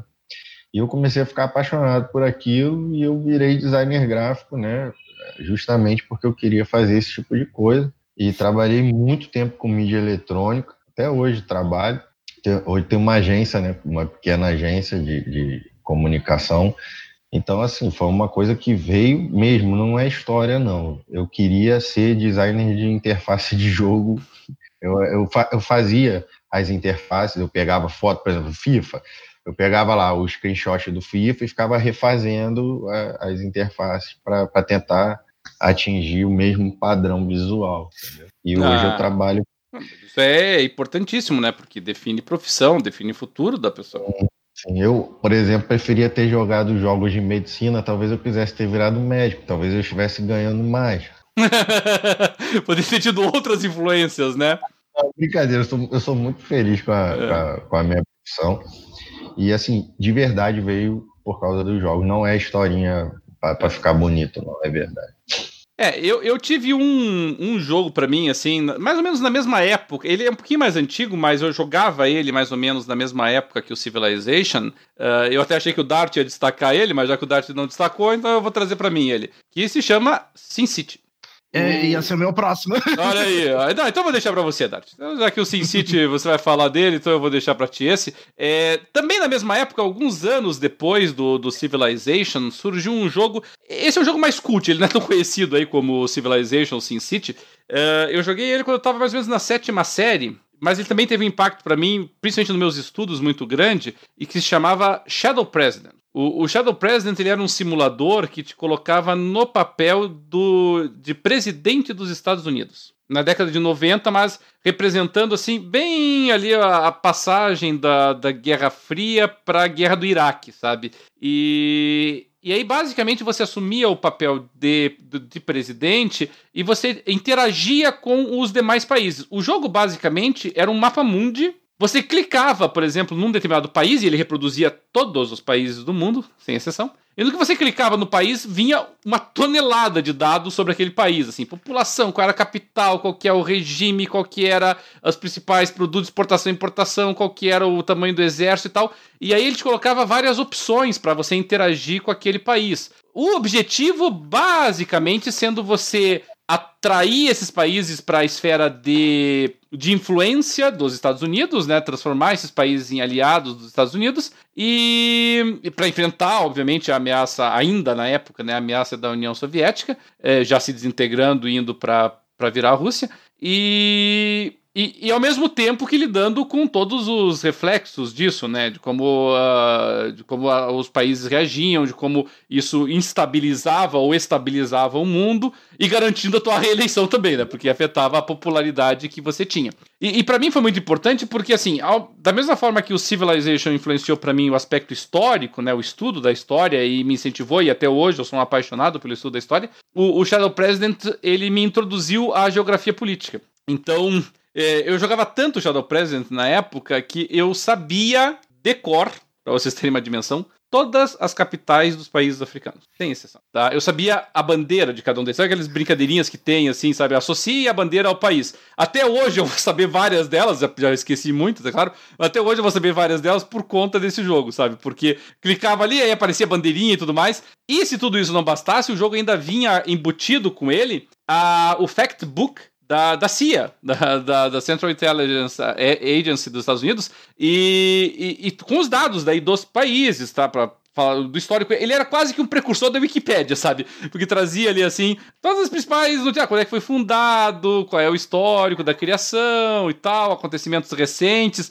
E eu me apaixonava por ler aquilo, né? Eu já estudava inglês, já conseguia ler direitinho, então foi, foi realmente extraordinário, assim, e, e, de uso muito grande das minhas provas de geografia política, sabe? Me ajudou tremendamente, sabe? Eu sabia tudo, sabia onde é que fica o canal de Suez, eu conseguia apontar exatamente onde ficava no mapa, porque eu interagia muito com o mapa do jogo e ele me acrescentou muito isso, sabe? Depois teve uma continuação chamada Cyber Judas, Cyber Judas é uma versão mais fraquinha desse primeiro Shadow President aí. Eu, eu gostei tanto dele que até hoje eu espero um jogo similar a esse, né? Teve outros daí que surgiu depois, Europa Universalis, que eu até vou falar na sequência, mas o Shadow President realmente é extraordinário. Dart Range, então tá, você pediu Sin City é teu aí. Conte pra nós aí a sua história com Sin City, né? Outro venerável aí dos jogos. O Sin City, eu me lembro que a primeira vez que eu joguei, acho que foi o primeiro Sin City e eu joguei em console. Eu não me lembro se era o Super NES ou se era o acho que foi o, Nintendo 64, acho que era Super NES ainda. É, Super Nintendo, primeiro Sin City. É, e, e eu me lembro que eu, eu gostei muito da, de, de construir uma cidade, assim, de, de ver como funcionava assim a, a, o desenvolvimento de uma cidade, do, como é que ela vai crescendo, o trânsito, uh, gerenciar trânsito, tem que Uh, o dinheiro também, se aumenta muito imposto, o pessoal sai da cidade, se, se baixa muito imposto, fica sem dinheiro, daí o pessoal reclama e também sai da cidade, então. Uh, e, mas daí eu me lembro que em seguida eles. o, eu, eu conheci pessoas que estavam jogando o SimCity 2000 no PC, que eu não tinha PC na época. Né? E um dos motivos de eu comprar o PC foi para poder jogar o SimCity 2000. Acho que foi lá por 95, acho que eu comprei meu primeiro PC. Uhum. E, e daí o, o, primeiro jogo que eu, que eu comprei acho foi o SimCity 2000. Na, na época não foi bem comprar, né? Depois eu acabei comprando o disco, mas claro. foi o pirata. Uh, e, e, o salto do SimCity 1 pro 2000 era muito melhor que daí. Agora dava para ver, porque o SimCity 1 era tudo de cima, né, que tu via. É, ele era overhead, né, que a gente chama, né? É. Visão de tabuleiro. O, o 2000 já era isométrico. semi-3D, assim. É, isométrico. É, já não, não chegava a ser. O primeiro 3D foi 3, 3000, né? Uh, mas, uh, mas já era assim, super bonito, já, já dava para ter uma sensação de que era uma cidade mesmo ali, que tava uma cidade é. viva. Tava, e, e é isso. Ensina, o, o Sin City é um jogo que ensina muita coisa, muitos aspectos. Né? É, é, gerenciar recursos, uh, uh, ver como é que funciona. Uh, até a questão, a dinâmica do trânsito das pessoas em trabalhar e, e, e, e que, como é que isso afeta a, se, se tem indústria muito perto de, de residência, aquela, aquela área é, é, mais desvalorizada, que é na vida real assim também, né? Geralmente a área industrial de uma cidade é uma área feia, mas suja e tal. Então, é, e muitas outras coisas. O, o SimCity realmente ele essa parte de planejamento urbano dele era extraordinária, né? No, no, primeiro, porque você tinha que gerenciar a parte elétrica, gerenciar a parte de, de saneamento, fornecimento de água, é, e, e, é. e, fazia, e te explicava né, a questão de zoneamento urbano, era bem interessante. É, isso tudo para mim foi muito legal, assim, sabe, você aprender a fazer as estradas e tentar aliviar trânsito e tráfego. Assim. a parte que eu sempre mais gostei do SimCity, agora o City Skylines, que é o sucessor espiritual dele, é. uh, é justamente o trânsito. Eu gosto, de, eu gosto de primeiro fazer a cidade ficar um caos no trânsito. Daí pra depois tentar arrumar, ver como é que pode ser arrumado. É. É, eu sempre gostei bastante. É, é, claro que o SimCity, aí é óbvio, né? Não dá pra exigir muito, né? O SimCity, ele, ele acaba dando uma, uma visão simplificada, né? Meio é, estatista do negócio, porque você cria tudo, né? E aí você fala, ah, essa aqui é uma zona comercial. E tará, eis que o comércio, então, eis que o comércio surge. Né? É, seria. É a coisa mais fácil do mundo desapropriado. É, é, tem esse componente. Mas daí, é claro, limitações naturais do jogo, né? Mas esse, esse gerenciamento de recursos, assim, para crianças em particular, né? E a gente era criança quando saiu, nós estamos falando de um jogo de 1990, 93, né? O 2000. Então, ah, o 2000. É, o 2000 é 93, o primeiro é do 89. Então, realmente é, é extraordinário. Eu era criança. eu, só para pegar o gancho rapidinho, no, no SimCity, é, eu jogava com os amigos da escola, né? Foi a primeira vez que eu entendi a política. Que a política, sei lá, eu tinha 11 anos, 10 anos, né? Por aí. A política era uma coisa alienígena para mim, assim, eu não entendia. E tinha uns feedbacks que o jogo te dava, né? Tipo assim, a galera tá insatisfeita com tal coisa, não sei o quê. Ali eu comecei a entender que, tipo assim, a, a política não era uma coisa descolada da, do dia a dia, entendeu? É. Lógico que de uma forma bem, bem inicial, né? Não era, não tive uma noção, formação política no SimCity. Mas foi quando eu entendi que as coisas tinham é, consequências entre esses campos que para mim eram tão na época, né? separados. Uhum. Uhum. Foi bem. A política, a política, tem muito a ver com cobertor curto, né? Se tu sim, arruma sim. um lado, tu arruma um lado, tu, o outro acaba descobre outro. É. Luiz, você disse que já tinha pensado em mais três aí, então diga mais um aí. Bom, é mais um jogo do Super Nintendo. É, eu sempre fui muito. O bom é que ele começa a falar e já trava. Eu sempre fui um criança. Eu sempre fui uma criança e um adulto, adolescente muito atlético, né? Eu sempre fiz muito esporte. Certo. E os jogos de esporte, eles, em parte na minha vida, eles tiveram ali, né? E nessa época, acho que eu tinha uns 8, 9 anos, eu joguei um jogo de vôlei do Super Nintendo chamado Hyper V Ball. É, esse jogo ele tinha uma visão lateral e você via só quatro jogadores. Mas era um jogo assim tão divertido de jogar, e eu jogava com amigos, jogava um contra o outro, jogava contra o computador, modo com robô que tinha, né? É, e foi o jogo que me motivou a ir jogar vôlei é, um ano depois, porque eu, eu fazia de tudo. Jogava futebol, nadava, jogava handebol, porque meu pai pai era professor e eu acompanhei fazia tudo. E esse jogo, assim, por ser tão divertido para mim, ele me levou a escolher o vôlei como esporte para tentar, tentar alguma coisa. E aí, em paralelo com a natação, que eu já fazia por causa do meu pai ser técnico, eu fui jogar vôlei. Peguei pré-convocação de seleção, participei de seleção paranaense, curitibana, essas coisas, mas por do jogo, assim, é, o jogo ele era meio limitado, mas ele explicava basicamente, assim, alguma alguma coisa sobre ordem de pontos, que na época era por vantagem, o voleibol não tinha, não é. era 20 pontos, eram 15 pontos com vantagem em cada ponto. Cansativo pra caramba. Nossa senhora, um desastre de cansativo, né? É. É, e a última vez que teve isso foi em Barcelona, acho que foi quando o Brasil ganhou o primeiro ouro. É. Tá, Marcelo Negrão isso. O, esse, jogo, esse jogo mesmo lembra um bocado, sabe? É. Eu não me lembrava desse título em particular, mas eu até acho que era esse jogo lá, realmente, que eu, eu lembro que tinha os três bonequinhos na rede ali assim, e um que ficava fazendo a é. recepção no fundo, se não me engano. Isso. O, Isso o, que eu, o que eu gostava desse jogo, assim, é porque ele era um dos poucos jogos de esporte, junto com os de futebol, e, e alguns de, de caçador também, né? Tinham lá que os personagens tinham poderes mágicos e tal.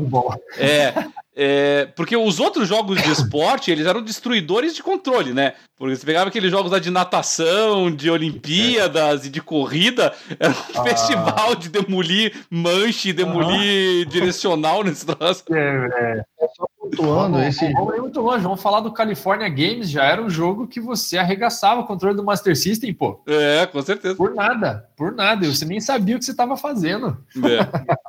quem estiver curioso, esse jogo eu pesquisei aqui, que quando você descreveu, pô, eu não. Na época eu tinha um Mega Drive, né? Uhum. Depois, ele é um jogo, eu, que... Ele é o Super Voleibol do Mega Drive, é o mesmo jogo. Nintendo. É o mesmo jogo do, do Mega. É, eu lembro, eu lembro por Super Voleibol, é verdade. Era muito ah. bom mesmo, cara. Pô. A gente ficava o dia inteiro jogando, só que eu nunca joguei vôlei, só jogava. Esse jogo, esse jogo é muito divertido, pô. É ele é o. É, tipo assim, você pega e joga. Você aprende é. rapidinho. É isso e aí, não, não tem segredo nenhum, não tem estresse nenhum. E assim, é claro, para quem não joga, para quem não joga, não jogou e não acompanha, ele não, ele assim, ele não, você não sabe de algumas jogadas combinadas que tem. Sim. E o jogador, ah, tempo de bola com, com o ataque dos três, putz, é largada de segunda do levantador, tinha, tinha várias possibilidades, era um jogo muito simples. E, mas era, era um jogo muito divertido. O sucessor espiritual dele, para mim, foi o Virtua Tênis do, do Dreamcast. Do Dreamcast? Era, era, um jogo que qualquer um também pegava e não tinha muito frufru. Muito, é, é não, é, tipo... entra e joga. Sabe é qual? Legal. Sabe qual que esse me recordou, mas daí eu acho que é um pouquinho depois, aquele Kings of the Beach, sabe? Que era de, uh -huh. de vôlei de praia. Então, é, na, você sabe que eu não, eu não lembro de muitos jogos de vôlei assim para. Era pra... isso? Hã? Era daqueles jogadores que ficaram famosos pra caramba, não era? Kings of the Beach. Ah! Smith, Smith uh -huh. Isso, exatamente, exatamente. Isso mesmo, isso mesmo. Isso mesmo. Ele, pô, só dava eles na TV, que eles ganhavam tudo. É. É, não, não tinha pra ninguém, né? É isso mesmo. É, que legal. É, não tinha pra ninguém. O Super Nintendo também, que ele era um pouquinho mais aprofundado. Mas, poxa, esse jogo foi assim, ele me motivou a jogar vôlei e assim, coisas que, coisas que eu via na TV eu via no eu via no jogo falava, pô, que massa, dá para fazer isso e tal. Achava, achava o máximo, assim. Então, mínimo entendimento de, de jogadas, assim, de regras até não tanto, né? mas de jogadas você conseguia, você conseguia passar assim para a realidade. Era, acho que foi um jogo assim que, que marcou porque além de embora ele ele ensinou alguma coisa, né? E você, Hugo, quer destacar mais algum aí, não? Ah, então, teve um jogo que eu joguei tardiamente, foi a, a série Bioshock, que trouxe muita coisa, é, muito entendimento de, de, desde livre mercado, política, etc, etc. Foi, assim, lógico que o jogo não aborda 100% disso, mas ele é todo baseado na, em um monte de coisa da Ayn Rand uhum. e tal. E, assim, a gente conversou muito, né, Roberto, na Sim. época que eu joguei sobre isso, e eu fui pesquisando, comecei a ler um monte de coisa, e assim, foi. É um jogo que eu tenho um carinho, que eu acho uma. A, a, a trilogia, né? Eu acho obra-prima de, de, de, jogo, é aquilo para mim. E lembrando que quando eu peguei no 360, eu odiei no Xbox 360, eu não consegui jogar o primeiro, porque eu não me adaptava com eu estava vindo do PC na época, não conseguia jogar FPS de controle, deixei para lá. Não sei, de você, tanto vocês falarem de, do jogo, vocês viram e mexe falavam, o Dart falava muito do, do, Bioshock. Eu falei, cara, vou dar outra chance. Eu tenho no Steam, tenho a, a, o remaster do Steam, e já zerei não sei quantas vezes, e, e mexeu de fato muito com a minha cabeça. Muito. E eu fui estudar muito por causa desse. Você não, não... O Bioshock é uma obra de arte, né? Eu Você... joguei no Play 3 e... Você não conhecia a Joguei no Play 4 e... É... Uhum. Você não conhecia a obra da Enrand antes ainda? Não, conhecia. É. Fui conhecer por causa do jogo e de vocês conversando e vocês levantando todo o background do jogo e tal. Eu fiquei curioso, falei, deixa eu ver isso aí. Aí eu tenho os livros dela aqui, é. tenho. Assim, cara, é do cacete. Esse jogo. Cara, eu, eu já sentei uma vez num boteco com um amigo, fiquei falando do, o cara nem jogava, velho. E o cara, e aí? Eu falei, não, aí acontece, e aí? Não, aí que legal. O cara começa a desenvolver um monte de, de, doideira que muda a sociedade toda e vai virar, e vai todo mundo morar no subterrâneo, e as máquinas e as indústrias. O cara, e aí? Assim, eu falando no jogo, cara. Geralmente tu fala do jogo, nego, tá, tá, tá. Né? É, isso é verdade. O, eu, eu lembro quando, quando eu joguei, esse é um jogo que foi lançado no que para mim é o maior ano da história dos games, que foi 2007. E, é. o, e o Bioshock, ele. E, e é engraçado porque eu, eu, conhecia já a obra da Ayn Rand, já tinha, já tinha lido, por exemplo, o Atlas Shrugged, né? na época era traduzido como é, Quem é John Galt. E... Mas eu não sabia eu não sabia que o jogo era baseado na, na obra dela, ou pelo menos inspirado em grande parte na obra dela. E o. É, e claro, com outras influências, né? Aldous Huxley, entre outros. Mas, é, mas quando eu comecei a jogar o jogo e eu comecei a ver as manifestações ali do, do Ryan, eu pensei, de, um pouquinho, esse cara tá chupinhando descaradamente da Ayn Rand. E aí que eu fui ver que não, não era coincidência, tinha sido né? deliberado. É. Então, eu, eu achei muito legal também, sabe? É, é, não é uma obra, não é uma homenagem necessariamente, ela até, é, até é uma visão meio crítica da obra dela, mas ajudou bastante, principalmente para nós de fora, né, Hugo? Porque nos Estados Unidos a Ayn é best-seller, inclusive, é uma, é uma autora... É deles, né? É, é, faz, faz. É e assim, pegando o. Desculpa te cortar, mas uhum. assim, pegando a questão que eu falei, lembra que eu, eu fui estudar design gráfico por causa de videogame. Uhum. assim, um elemento do, do Bioshock que é incrivelmente é, agradável para mim é, é, toda a estética art deco do, do, do, jogo. E eu estudei isso pra caramba na faculdade. Então, cara, você via aquilo e você. Aí eu pensava, cara, o nego se esforçou mesmo, porque ele tem um visual único. Você pode olhar screenshot de qualquer coisa, assim, você pode até ter uma dúvida em, em alguns jogos, tá? mas Bioshock você nunca tem dúvida. Você vê uma screenshot, você fala, isso aqui é, é Bioshock. É inconfundível. Inconfundível, exatamente. Obrigado. Você consegue falar em uma palavra o que eu estou tentando falar é. cinco minutos. É muito, é muito marcante, realmente. É, pra eu não ficar só no, nos antigos aí, não acharem que eu sou só um naftalina aqui assim do grupo. E jogo de estratégia, né? É, jogo de estratégia. Vamos fugir então do jogo de estratégia e vamos puxar aqui da próxima. Da, da geração anterior a essa, né? Da, da geração do Xbox 360.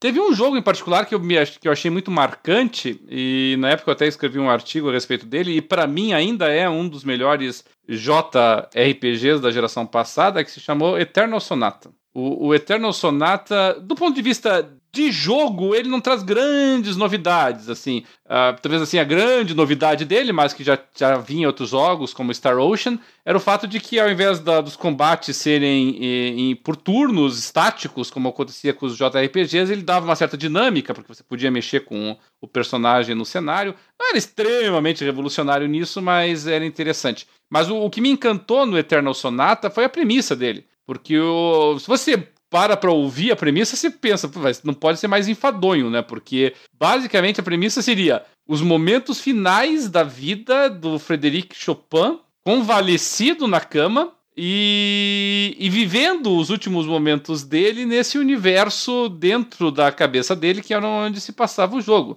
Uh, mas me encantou muito o jogo, não só pelas diversas referências que ele traz à música dentro do, do, do desenvolvimento do jogo, mas como o fato de que ele aproveita para contar a história do, do compositor. Então, entre, o, entre as fases, entre os capítulos do jogo, é, ele comentava, trazia dados sobre a biografia do Chopin, trazia músicas do Chopin, alguns excertos das, das, das músicas dele, é, contando o contexto da criação da música, contando as circunstâncias em que foi composta na vida do, do Chopin.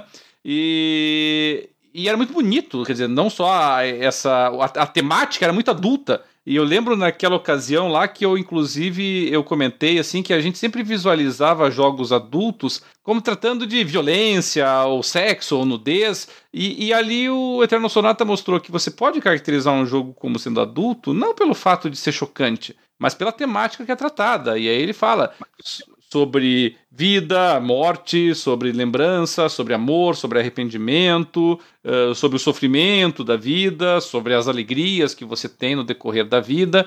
E isso tudo eu achei muito muito encantador na obra do, do, do do Eternal Sonata e, e mostrou para mim assim de uma forma definitiva como os jogos podem trazer esses elementos culturais para o jogo, uh, a ponto de eu ter ido atrás de praticamente, não vou dizer toda a obra do Chopin que é gigantesca, mas de eu ter passado meses ouvindo muitas das composições, tristeza, nossa, quantas é, obras do Chopin que eu acabei não não ouvindo as poloneses dele, assim, é realmente por conta dessa desse jogo, tá? Porque era um compositor que eu conhecia, já tinha ouvido falar, já conheci, já tinha ouvido uma outra música, mas me aproximou muito dele, assim, sabe? Foi uma coisa muito muito legal da minha parte aqui. O Hugo sumiu para mim aqui da imagem, não tem problema. Por enquanto vamos pro Dart Range. Dart, pensou em mais alguma coisa aí ou não? Não sei se eu pensei.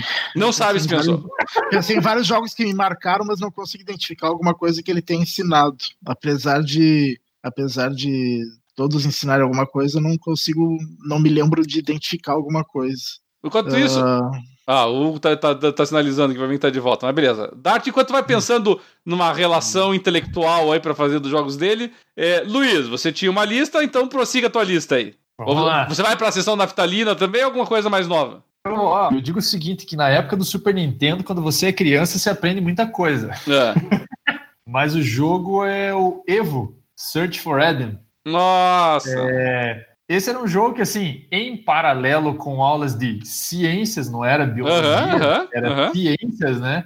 Você, quando, quando o professor ou a professora, acho que para mim era uma professora, na realidade, é, ela abordava os aspectos evolutivos das espécies, como que as espécies, como que a vida se origina, no, numa loucura eu peguei e aluguei essa fita, para variar, aluguei, né? E comecei o jogo e falei, porra, tá aí, ó, que bacana lá que a professora me, me mostrou, ó, que a vida começa assim e tal. Daí achava bacana que você começava como um peixe, né? Uhum. E você ia enfrentando inimigos, né? Mas na realidade você estava enfrentando alimento, né? Vamos lá, você estava enfrentando alimento, aí você você ia passando pelas fases evolutivas, é, e né? você né? Isso, você ia passando, você ia passando as fases evolutivas assim daquele, daquele ser que você estava comandando e ele saía da Terra, ele quer dizer, saía da Terra. Ele saía de dentro da água e virava um dinossauro, virava, aí variava, variava de acordo com o tipo de inimigo que você enfrentava e você se alimentava para você evoluir, para você ganhar suas habilidades, né? Então eu via, eu via aquilo que eu aprendia na aula de ciências, eu olhava e falei, pô, é, é verdade, né? Bacana, pô você vê assim que, que você começa como, sei lá, uma meba, um peixe, uma coisa, uma coisa pequena e vai vai para frente, né? Então, para mim, para mim foi uma coisa legal, assim, o, acho que talvez, talvez na realidade não o aprendizado, mas o reforço uhum. sobre uma coisa que você, sobre uma coisa que você criança olhava na escola, que todo dia você acordava cedo para ir para a escola, aí de tarde você estava lá de bobeira jogando o jogo e via aquilo acontecendo, né? Tá? Muito bom. acho talvez mais como forma de reforço daquilo do que propriamente o aprendizado, né? É. Mas um jogo que assim eu, eu, lembro, eu lembro dele dele me trazer coisas positivas, né? E acho que talvez seja um jogo que todos conhecem, né? Acho que é difícil uma pessoa que não conhece, uma pessoa da nossa geração, é, que não conheça, né? Já ia emendar esse detalhe, né? Desde que já tem os nossos cabelos brancos, sim, é possível que saibam do que você está falando. o, o, Hugo! Então, é, uma coisa que os jogos mexeram comigo, assim, bastante na minha vida, foi, por exemplo, quem gosta de carro, gosta de, de saber número de válvulas, qual a potência, aquela coisa toda, né? E os jogos, assim, eles despertaram em mim uma curiosidade. Por exemplo, quando eu jogava jogos de Master System, eu não entendia por que, que o som era tão ruim, entende? Porque que eram sempre aqueles barulhinhos e não instrumentos e tal. Aí eu fui entender o que, que é um, um PSG, que, que é PCM, são coisas de som, de, de hardware, né, de, de videogame. E eu não entendia por que, que os, os personagens piscavam quando tinham muitos personagens na tela. Aí eu, você vai estudando, você vai entendendo, porque tem um chip gráfico, porque tem limite de sprite, o que, que é o sprite, o que, que é a paleta de cor. Então, assim, eu sou esses tarados que ficam vendo, tipo, uh, vídeos comparando paleta de cor, é, hack de paleta de cor de, de, de jogos para melhorar a imagem, comparando o Yamaha do Mega Drive com o chip de áudio do Super Nintendo, que pega a música do Super Nintendo e toca no, no hardware do Mega Drive e vice-versa. Assim, é, é, um, é, uma imensa perda de tempo, mas é uma coisa que eu gosto. eu, eu adoro, assim, é um passatempo. Eu fico lendo sobre videogames obscuros, aí eu quero saber como é que é o chip gráfico dele, quantas cores tem a paleta de cores por que, que os jogos de Mega Drive, tinha, Mega Drive tinha 512 cores, mas só conseguia mostrar 64, e mesmo assim nem sempre 64. Aí você entende que tem a subdivisão em palhetas, são quatro palhetas de 16 cores, as cores se repetem, tem a transparência. E aí você começa a estudar, e eu de vez em quando mando lá para o nosso grupo alguns vídeos técnicos desses que ninguém vê, e não tem ninguém para conversar comigo sobre isso. Eu acho que as pessoas estão mais ocupadas fazendo outras coisas, como sexo, trabalhando. Não, é, é, eu, eu, eu, eu, vejo, mas existe um, um abismo entre ver o vídeo e ter condições de ter uma discussão técnica sobre ele. Por exemplo, a gente sempre ouviu falar do Mode 7 do Super Nintendo, né? Sim. O Mode 7, Mod 7, cada um fala de um jeito. E assim, aquilo virou uma entidade, cara. O que, que é o Mode 7? E eu nunca fiquei satisfeito com a Mode Serve, faz a coisa girar. Não, eu quero saber como é que ele faz a coisa girar, quais as limitações de resolução, por que, que ficava quadriculado. Aí, porra, aí tem, várias, tem a literatura vastíssima sobre isso, sobre um hardware obsoleto, que nunca mais vai ser usado. Tem milhões de formas de você fazer aquilo de maneira muito mais eficiente, mas é uma delícia ficar lendo sobre isso, entendeu? e ver como é que os caras tiravam assim, leite de pedra e, e contornavam limitações. E eu acho que isso é um aprendizado também, né? A gente via os jogos prontos e não imaginava tudo que aquelas pessoas tiveram que desenvolver em termos de programação, matemática, fazer caber numa memória. Tipo, outro dia eu descobri que o Super Nintendo tinha três tipos de cartucho de velocidade diferente, de acordo com a qualidade da, da, da memória. Vocês sabiam disso? Não, Aí, não sei chapeava entre um ponto não sei quanto megahertz, dois pontos não sei quanto e três pontos não sei. Eu não sabia disso. Uma informação, mais uma vez, que não tem nenhuma utilidade. Mas, assim, é um negócio interessante. Então, eu dedico aos videogames grande parte da minha vida que eu perdi lendo esse tipo de o informação. o que eu... O que eu lembro, o que eu lembro sim é da dos cartuchos da Nintendo não tinha disso. Mas nos cartuchos do Master System, eu lembro que tinha lá sempre um destaque assim: quantos mega tem o jogo? Aí, 1 mega, 2 mega, 3 mega, 4 mega. Eu não lembro qual foi o jogo, mas teve um que saiu com 5 mega.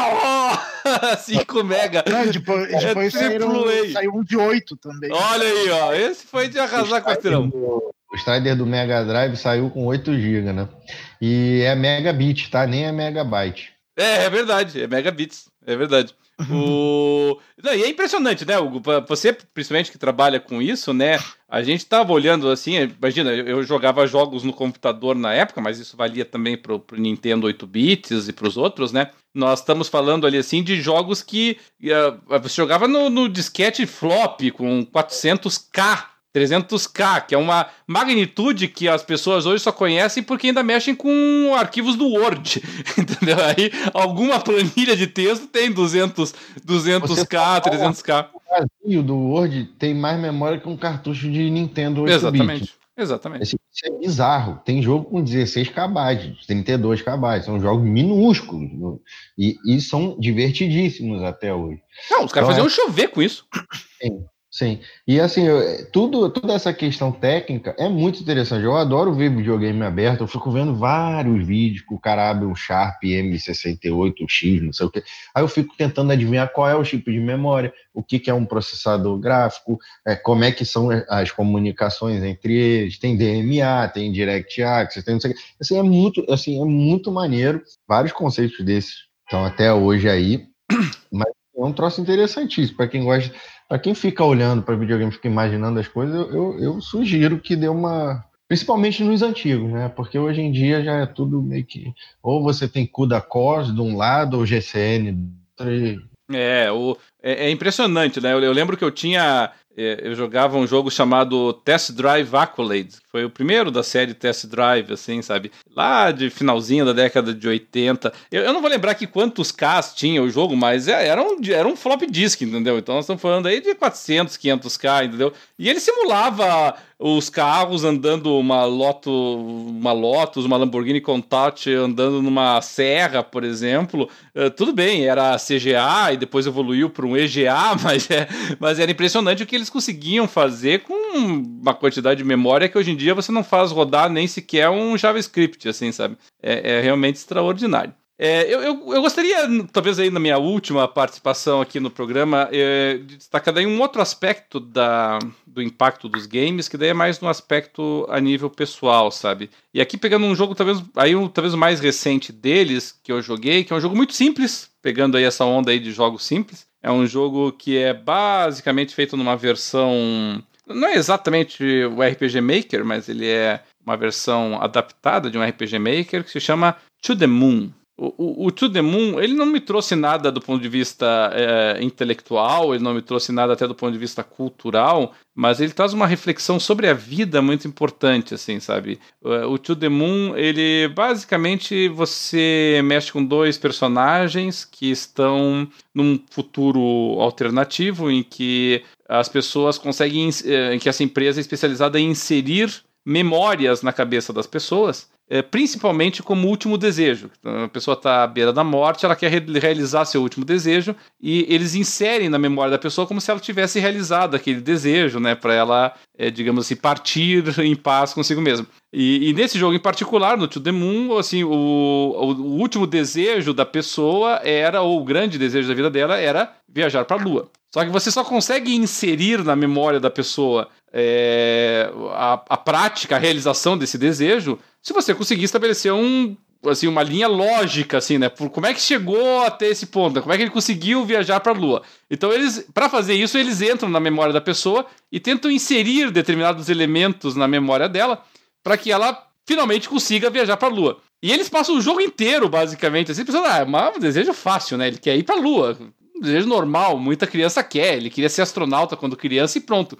E não importa o que eles inseriam de memória pra pessoa, nenhuma delas redundava nele indo pra lua. E, e, e basicamente o jogo inteiro é isso. E, mas o que, que ele te ensina, na verdade, é, é o, o que, que, são esses desejos, sabe? É, o que, que é.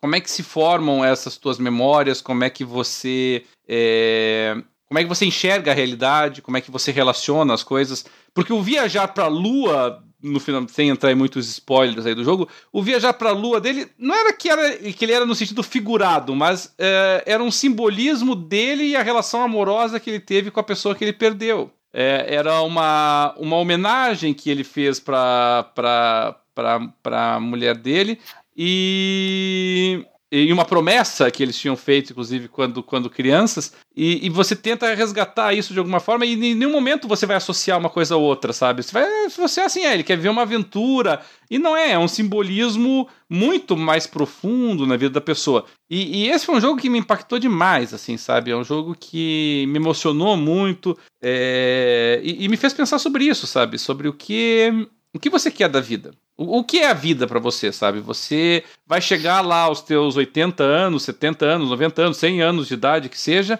uh, você vai olhar para trás e o que, que você quer ver? É, qual que é o teu legado? O que, que você, o que, que foi importante para ti durante toda essa vida que você levou? Uh, não é fácil você transmitir esse tipo de questionamento em um jogo. E, e, o fato de eles terem conseguido isso, veja, sem apelar para gráficos, sem apelar para grandes mirabol é, nada mirabolante, né, um jogo plataforma, é, e ele consegue trazer esse tipo de questionamento para ti. Aí eu fico imaginando, sabe, é, quantos jogos às vezes não passam pelo nosso radar que tem esse tipo de conteúdo, sabe? Um conteúdo que realmente pode ser life-changing, né? Que pode realmente mudar a perspectiva que a pessoa leva das coisas. E eu acho que tem muita coisa por aí desse gênero, assim, sabe? Esses walking simulators, por exemplo. Que é, do... a maioria deles também tem. É, eles trazem muito essas indagações sobre a vida, assim, sabe? Então, às vezes a pessoa pensa, ah, não é o estilo de jogo que eu curto, eu quero sair lá dando tiro, eu quero sair lá é, Battle Royale, Arena e tudo mais, que tudo bem, eu não tô menosprezando, eu também curto esse tipo de jogo. Mas às vezes não olhar para o jogo não só pela perspectiva de como é que está a qualidade gráfica dele ou como é que é a ação, mas o que ele pode trazer para ti, entendeu? Você pode conseguir isso lendo um livro, lendo poesias, obviamente você pode, e eu tiro muito daí também. Mas os jogos têm muito a oferecer nesse aspecto. O Tio The Moon, para mim, foi um grande exemplo. Esse é um jogo, assim, sabe? É... Os outros jogos que eu mencionei, Civilization, claro, é inquestionável. Shadow President é, é para mim, é uma experiência pessoal. Eternal Sonata também. Mas To The Moon é um daqueles jogos que eu recomendo para qualquer pessoa. Qualquer pessoa, sabe? É um dos jogos assim, mais emocionantes, mais tocantes e mais é, moralmente é, é, impactantes que eu já tive a experiência de jogar e não tem como eu deixar de recomendar ele nesse finalzinho de programa para todos. Dart Range, quer destacar mais algum outro jogo ou não? O, o Tudemon também eu, me impactou bastante, mas eu, eu, não conseguia ver o que, que ele poderia ter ensinado. e realmente é mais essa mensagem mesmo né, que ele deixa. E eu, eu, o que eu lembrei é o Portal. O Portal. uh... Ele é extraordinário, é um dos jogos mais educacionais que eu já joguei na vida. É, não, ele. ele uh, não que ele ensine física, mas uh, te, te faz perceber que, que, que realmente tudo que a gente achava muito chato no colégio de aprender sobre física até faz sentido. Uh, a, que a física faz sentido, né? Não é só. Incrivelmente! quem iria imaginar é. que a física tem sentido? É. Ele é extraordinário, Não, né? E, é. e, ele começou como um projeto educacional mesmo, assim, sabe? Mas é, esse, esses experimentos espaciais dele, né? De, de, de, de geossituação, de você aprender sobre eh, sinergia, impulso e manutenção, é. perpetuação do movimento, né? Inércia. É, basicamente Pô, é tudo físico no jogo. Né? Extraordinário. Extraordinário. Excelente lembrança. Eu não, não me lembrava, mas, nossa, extraordinário. Excelente lembrança. Luiz. Olha, acho que talvez não. Talvez acho que esse não entre como aprendizado mas agora, Naftalina, agora eu vou levantar um dos meus jogos preferidos dessa geração, que é o Nioh. Uh, ok. O Nioh, ele na realidade. Ma assim, mais, mais um jogo fácil, naturalmente, né? Mais um jogo fácil, naturalmente, né? Esse não é fácil nem é fácil. esse é foda. Esse é difícil. Mas esse, assim, é, eu sou muito fã de, de mangá e anime, né? E existem vários mangás e animes que tratam sobre o e a guerra, o começo da era Meiji dos japoneses, que é uma que é uma parte, assim, uma, uma cultura que, que muito me, me agrada, eu gosto bastante, né, da, da cultura japonesa, e o Nioh foi bacana jogar, assim, meio que ele trata um pouco sobre é, a, a, as intenções do Tokugawa Ieyasu, né, que foi uma das principais pessoas ali envolvidas com, com todo o shogunato Tokugawa, e, assim, de maneira simplória do, do William, que é o, o, protagonista da história, né? Mas mostra os interesses deles e assim e como, de uma maneira meio mágica, eles é, procuravam perpetuar o seu o seu, os seus interesses políticos, né, e de, de, como engrandecer o Japão. Então, acho que o Nioh era, é bacana, assim, porque você, assim, ninguém, nenhum de nós com certeza domina o, esse assunto, né, sobre cultura uhum, japonesa, uhum, esse, uhum. esse campeonato aí, né, dos Tokugawa. Acho que, assim, é bacana, bacana ver, assim, que em cima de histórias muito famosas, de coisa muito, de uma coisa muito importante para um povo, você, você consegue é, utilizar o videogame para em favor do, do, do, entretenimento de uma história que é tão importante para os orientais. Então, acho que o Nioh ele mostra muito bem isso, né? Ele trata, ele trata assim de uma maneira muito viajada, vamos uhum. lá, muito viajada sobre essa parte histórica, né? mais importantes. Foi bacana, assim, é. várias mangás, várias histórias, e aí vê ali de uma maneira diferente, mas é, eu acho que o Nioh, assim, é um jogo que eu gostei muito, muito mesmo, acho que provavelmente ele vai, assim, se eu fechasse, se eu fosse bater o martelo, eu iria estar no meu top 3 dessa geração, e por causa da história, não só por causa do, do estilo de jogo, que me agrada muito, estilo de jogo que todo mundo sabe que eu adoro os Souls, né? Uhum.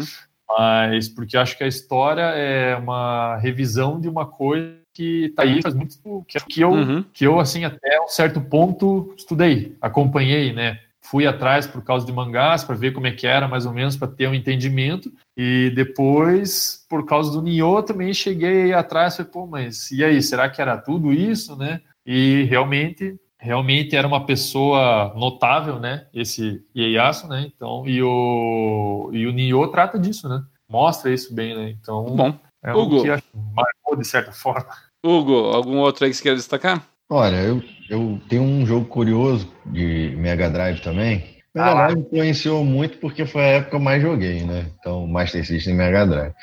Foi o Side Pocket, um jogo de. Da, Puta, de, de sinuca? De sinuca. O que, o que me influenciou muito nele, a parte musical. Eu ligava o jogo e deixava as músicas tocando. Uma trilha sonora muito. É jazz, jazz, né? Puro, né? E eu odiava. Boa, né?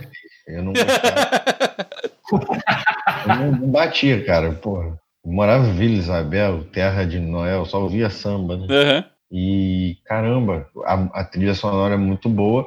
E assim, depois eu comprei um monte de coletânea de jazz e tal, não sei o quê. Hoje não é o gênero que eu mais escuto, mas eu, eu sempre coloco assim, uma playlist de jazz e tal. E às vezes entra um, um baixo, um acorde dissonante, um troll, eu lembro, eu falo, hum, dá vontade de ligar o Mega Drive e dar aquela jogadinha. É, então eu acho legal como é que o, o, os videogames eles podem influenciar até a nossa cultura musical, né? Tipo, OutRun, por exemplo, é um. Que é, eu tô falando igual, fala errado, né? Igual a gente falava, OutRun. Outrun. Rock Racing. Rock, rock and Roll Racing, aquele pinball do Model Crew também. Eu comecei a ouvir Model Crew por causa do daquele jogo lá do, do Mega Drive também. Uhum. É, eu, um, um, gênero que eu queria lembrar aqui, tipo, quando os jogos de, de carro, né, de corrida, definitivamente saíram do 2D e foram para o 3D, é, é, tinha muito jogo arcade também, mas começaram a surgir uns simuladores muito, né, o F1 GP da Microprose, por exemplo, para computador, uhum, né? Uhum. Você come... para mim, pelo menos, parou de ser aquele negócio só acelera e freia eu comecei a entender é, a dinâmica, né, a física dos jogos e tal, e me apaixonei pelo gênero, né, tanto que até a geração passada, que eu tinha os dois consoles, eu jogava é, Gran Turismo e Forza alternadamente. E assim, é incrível como você consegue trazer para a vida real, né, para a condução, é, coisas que você aprende ali, porque são simuladores de fato, né? Então, em alguma situação mais crítica, com o carro saindo de, é, traseira ou dianteira, você tem já um reflexo condicionado muscular, uma memória ali, né, do que os jogos trazem para você. Eu, eu já enfrentei umas situações de, de o carro girar e tal, e eu não fiquei apavorado, porque isso não é uma coisa incomum em jogos de corrida, entende? Eu não sou nenhum psicólogo clínico ou neurocientista ou coisa assim, mas a sensação que eu tinha era de já estar treinado em situações limites como aquela, entende? Não fiquei e rodou, beleza, o que, que eu faço aqui? Tiro o pé, acelero, pá. Então, assim, eu acho que é, o videogame também tem essa, a, essa questão do simulador, né? E o simulador, ele, ele pode te ajudar. Se você identificar que aquilo é ficção, mas que tem alguns componentes de, de realidade, lógico que eu não vou pegar um carro ou minha moto e sair por aí acelerando e, e fazendo curva deitado. E, não, não é isso que eu estou falando. Eu estou falando que o treinamento de algumas situações de limite, de reflexo, eles podem trazer você para. É, pode trazer benefício para a vida real, né? Uhum. Eu acredito que tenha acontecido isso de fato. Como também, aí para fazer o contraponto, teve um tipo de jogo que me transformou numa pessoa muito pior, né? Counter-Strike foi a minha época mais antissocial, mais... aquilo despertou, aflorou, potencializou tudo de ruim que eu tinha, não pelas armas, é pelo ambiente tóxico, pelo, pelas lan house fedida, é, sabe, pelo, pela raiva dos clãs, aquela coisa toda. Aquilo despertou o que havia de pior na minha vida. Mas depois, assim, com Call of Duty, né? Como é que o Celso ensinava a gente a falar? Call of Duty. É, Call of Duty. então, assim, um abraço, Celso. É, depois no Call of Duty eu já estava mais adulto, né? Então eu consegui, ainda ficava meio bolado, meio nervoso, acelerava meu coração, passava mal, tacava o controle na parede, com certeza, isso tudo. Mas eu já comecei a E depois com, com Battlefield 1, eu passei a curtir mais essa parada, de porque o Battlefield ele precisa muito mais do time, né? O, o jogo, apesar de ser mata-mata, tiroteio, bomba e o cacete, ele, ele tem um componente de equipe gigantesco, né? E foi muito legal ver essa a, a minha evolução em relação a jogos violentos, por exemplo, conseguir curtir um outro componente do jogo, né? Que era o, o, o team play, né? Assim, que é muito maneiro isso. E, e, eu adorei que você chamou essa atenção, porque nesse último bloco do, do, nosso programa aqui, o que eu queria era abordar exatamente essa questão, Hugo. Nós falamos até agora da, da nossa relação individual com os jogos, da experiência puramente individual de você estar tá frente a frente ali a tela e jogando, e enfim, esse diálogo que você possui com a máquina, com o que foi produzido. É, mas nós vivemos já faz aí mais de 10 anos, uh, bem, muito mais de 10 anos, né? Talvez aí uns 15, 20 anos, quase já no computador e no PC e nos consoles aí há uns 15 anos pelo menos, numa era de jogos multiplayer, numa era de interação online, de grupos de discussão e streamings e youtubers e influencers e battle royales e enfim.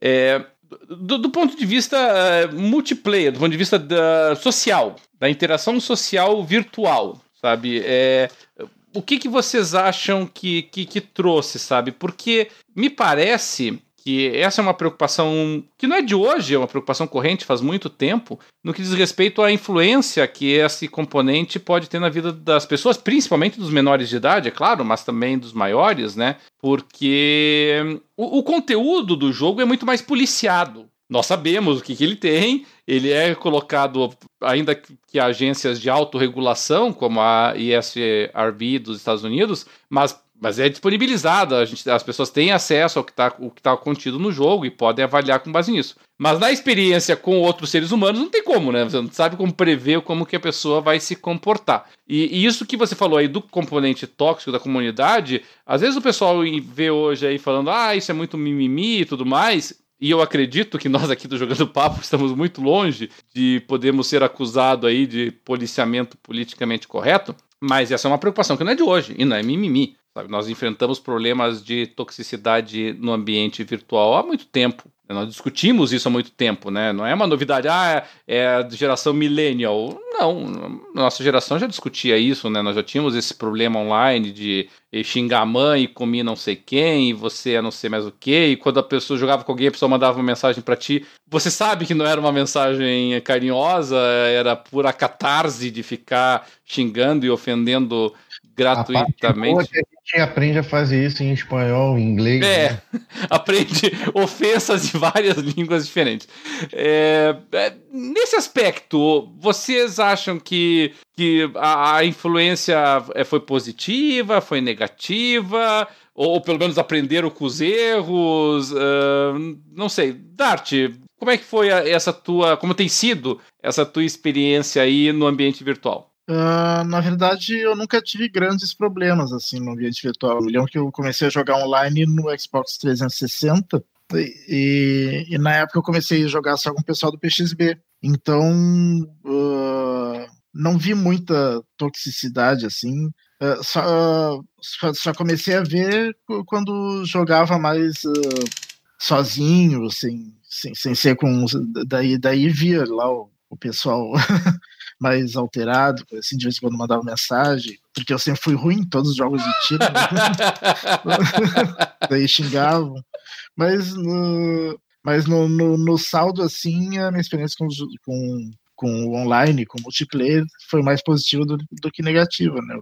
Que eu conheci muita gente, porque antes dos jogos online, eu era, uh, se, se vocês me acham quieto, assim, mais reservado, eu era muito, mil vezes pior antes.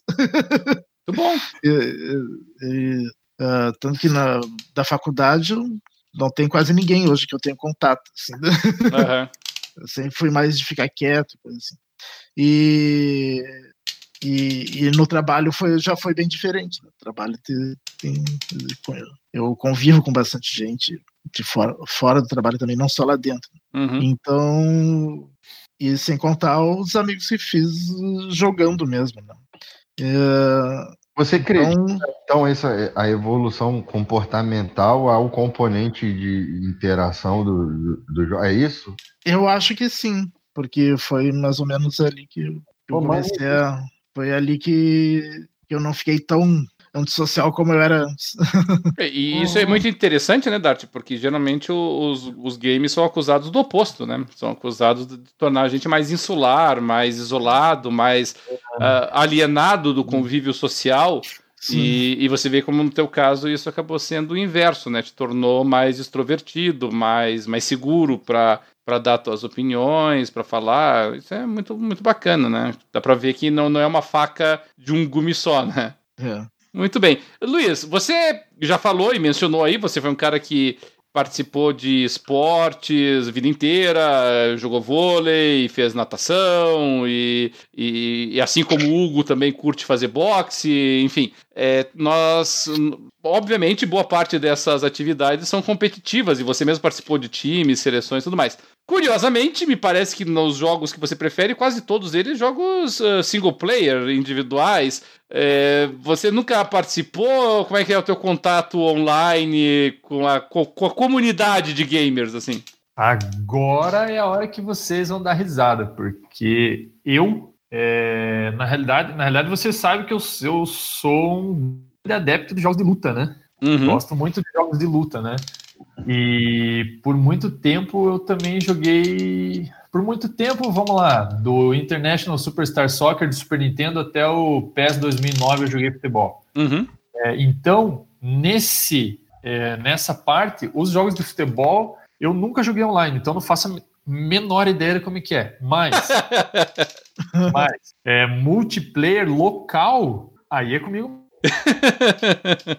Eu jogo, assim, pode até. Essa afirmação, essa afirmação pode ser pretensiosa, mas eu com certeza eu devo ser a pessoa que mais joga multiplayer local de nós todos do grupo. Muito provavelmente. Já online, na época do PlayStation 3, é, aí eu imagino que eu provavelmente. Multiplayer, multiplayer local que tu diz é formar uma rede do nada? Formar uma rede nada. Não, é duelo. Um contra, um contra um.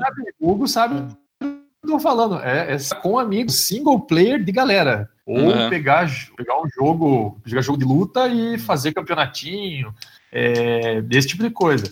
Então, assim, vamos lá. É, eu só joguei assim quando criança, depois nunca mais. É, eu, na época, eu, na época do Super Nintendo, participava de campeonato de International Superstar Soccer e de Street Fighter 2. Oh, isso era legal.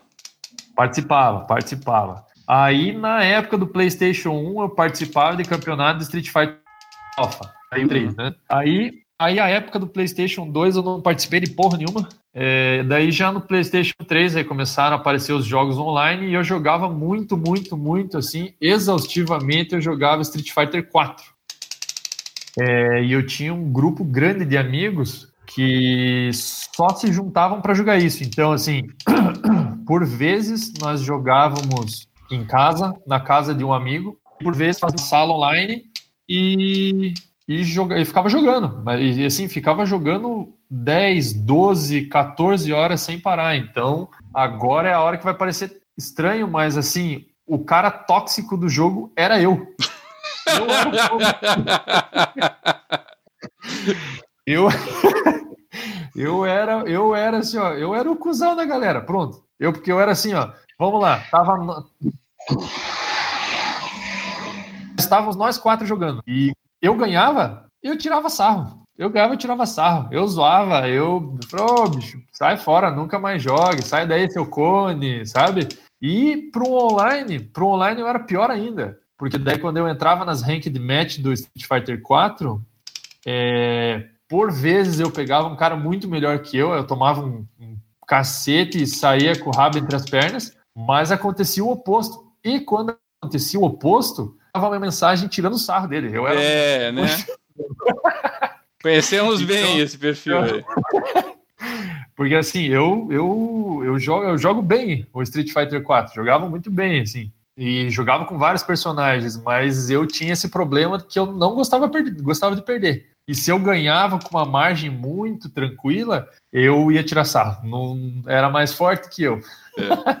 O, é engraçado que para mim isso teve um, um, efeito oposto, sabe? Quando tinha um jogo que é um dos jogos que eu mais amo na história que se chamava Wing Commander. É um jogo de simulador eh, de nave espacial. Na época que foi lançado, foi um extraordinário avanço tecnológico, assim, o que ele conseguia fazer. E, e, uns tempos depois eles lançaram um spin-off do Wing Commander que chamava Privateer. E o Privateer, depois, eu jogava todas, joguei todas as séries do Commander, joguei Privateer e tal. E em um determinado momento, se não me engano, acho que no não foi no Privateer, foi no, acho que no Star, agora não vou lembrar qual título exatamente, mas era um outro spin-off. Eles finalmente tiveram um componente multiplayer para você jogar. E eu não jogava muito multiplayer, mas esse jogo, como era um jogo que eu jogava assim desde a infância, né, eu jogava muito bem modéstia à parte. Aí eu pensei assim, eu não era muito jogar multiplayer, mas eu falei, ah, agora tá na hora do mundo conhecer a genialidade de um cara que joga muito tempo esse jogo. Eu vou ensinar, vou ensinar para esse pessoal como é que se joga. Daquela e, modéstia, né? É, e, e, isso é uma lição de humildade extraordinária, sabe? Porque você acaba descobrindo que sempre tem alguém melhor do que você. E na verdade você não só descobre que, no, que, que, que, tem alguém melhor do que você, mas tem bastante gente melhor do que você. Não é nenhum ou outro, sabe? Você acaba descobrindo que você não joga porra nenhuma. Né? e, aí, e aí acontece um, um fenômeno, cara, que eu acho que é assim ele é educativo se a pessoa tiver essa mentalidade aí que você falou. Mas, por exemplo, a gente sabe que tem aquelas crianças que vão se desenvolvendo que elas nunca aceitam estar erradas, certo? Elas estão sempre certas. Isso é um, isso é um problema de, é, de que tem que ser resolvido com te, te, é, terapia comportamental, cognitiva, etc. É uma falha de formação da pessoa. E quando a pessoa acha que ela é a melhor jogadora de Street Fighter do mundo, entra e ela pede 50 seguidos para o mesmo jogador. que horror! E era ah. amigo nosso, era o, o Zalut, que era do PS3. Uhum, uhum. E ele me saca, ele ria, cara. E ele tem um sotaque meio baiano, uma coisa que ele ria, parece que ele tava mandando mais ainda. Ele fica. Não dá pra tu, não. Eu Cara, eu quebrei controle, tive que trocar o controle. Assim, pô, chutei tudo. Assim, isso é uma lição, mas aí que tá, Roberto. É uma lição, mas é por isso que você perguntou, ah, e como vocês veem essa coisa do, da toxicidade e tal? Eu, assim, eu não tenho filhos ainda, tô treinando, né? Uhum. Mas é a melhor é, parte. Eu, é, eu, penso assim, é, eu deixaria meu filho de certa idade sozinho no, em algum lugar? Não é, algum lugar que eu não tenha noção do que está acontecendo ali, não. Então eu não deixaria ele sozinho numa comunidade multiplayer, etc. Entende? É a minha forma de ver, não Sim. sei se é prática, não sei se é prática, por quê? Eu gostaria de observar as reações dele para saber que tipo de comportamento ele tem e ajudar a corrigir, a mudar ou procurar uma saída. Porque, por exemplo, eu, eu com certeza tive danos cerebrais é, ao ser exposto. eu demorei muito tempo para aprender a me comportar, entendeu? E eu, eu confesso que não sei me comportar ainda é, em, em multiplayer. Tanto que eu não jogo online. É muito raro. Outro dia eu, fui, eu botei o Street Fighter V, eu vou jogar uma vez. Cara, eu fiz 300 lutas num, num espaço de dias, assim. Uhum. E eu só sossegava se o meu percentual ficasse positivo. E, assim, isso foi uma melhoria comportamental em relação ao que eu fazia antes. Ah, se eu Porém, fosse me preocupar com isso, eu não ia parar de jogar nunca. Eu quebrei um controle arcade aqui né? Eu taquei ele no chão, pisei, biquei, machuquei meu Nossa. pé. Ai, ai, ai. Calma aí, velho. Eu tenho quase 40 anos, velho, sabe? Para. É. Aí eu parei. Eu e o Aí eu remendei ele multiplayer jogando junto. Não, não pode. Aí eu remendei ele todinho com, com silver tape, durex e tal. E continuei jogando. Outro dia eu biquei de novo. Eu falei, cara, isso aqui é, potencializa. Não é o videogame que faz isso, tá? É o meu comportamento em determinadas situações, determinados tipos de jogos e ambientes e tal, eu tenho que aprender a lidar. Não, não posso achar normal ficar quebrando as coisas por causa de um, de um jogo, ou de um livro, ou de um filme, ou do que quer que seja. E aí, isso também eu acho que serve como uma ferramenta é, é, de identificação de problemas muito maiores que a pessoa possa vir a ter na vida dela. Porque, voltando à questão da simulação né, de ambiente que, que o videogame pode trazer, é, eu acho que o pai, ou, ou, ou o terapeuta, ou o pedagogo, etc., observando uma criança, um adolescente num, numa situação dessa, pode ter indícios muito sérios de, de, é, é, de como lidar com aquela pessoa, identificar coisas muito antes dela, delas acontecerem, entendeu? Porque, como foi uma coisa que ajudou o Dart, por exemplo, é, significa que ela é um potencializador, essa ferramenta, o jogo, né? Ela potencializar, tanto para o bem quanto para o mal. E eu acho que cabe uma observação, até uma autocrítica, às vezes, nossa, entendeu? É, de como a gente se comporta é, em determinados uh, cenários. Eu acho que o videogame, por exemplo, você está num jogo agressivo, competitivo, não precisa nem ser de tiro, é um competitivo. Se você é um cara que tem problemas comportamentais, isso vai exacerbar determinado aspecto da característica dos seus aspectos de personalidade. Entendeu? Eu aprendo muito, por exemplo, eu já sei que eu não posso. é o limite. Coisa, é, outra coisa é a minha compulsividade. É, determinados tipos de jogos, cara, como jogos de tiro, eu não vejo o tempo passar. Eu posso jogar seis horas seguidas, eu me desligo completamente, cara, entendeu? Então, assim, é, eu acho que é uma ferramenta maravilhosa para você aprender, para você se emocionar, para você aprender a conviver e tal. E também é uma ferramenta para testar certos comportamentos. E, e, sabe qual que é a vantagem que eu vejo? E, mas isso obviamente depende muito de ambiente pessoal e também familiar. É porque assim, obviamente você está exposto a muita coisa ali. Como você está exposto em, quando você sai e põe o pé para fora, quando você vai para a escola, Sim. quando você vai para o clube, quando você vê televisão, obviamente. Né? A, a vantagem do, do, do, do videogame, no meu entender, é, é o fato de que, a princípio, Claro, hoje em dia nós temos celulares e isso atrapalha um pouquinho esse controle. Mas a princípio ele acontece no ambiente doméstico, sabe? Então você vê o teu filho jogando, você vê a tua, tua filha mexendo, você vê o teu marido, tua esposa. É, então você consegue observar o impacto que isso está tendo na pessoa, se é positivo ou se é negativo, né? É, a minha filha mais velha tem 9 anos, por exemplo. É, esses dias atrás, ela estava jogando. É, eu, eu, não gosto muito, até pela idade dela, de que ela fique em ambientes de conversa, interação. Aí ela estava jogando um jogo no tablet, na verdade, um joguinho simples, até assim, competitivo, inclusive, e ela é muito boa, ela ganha com frequência.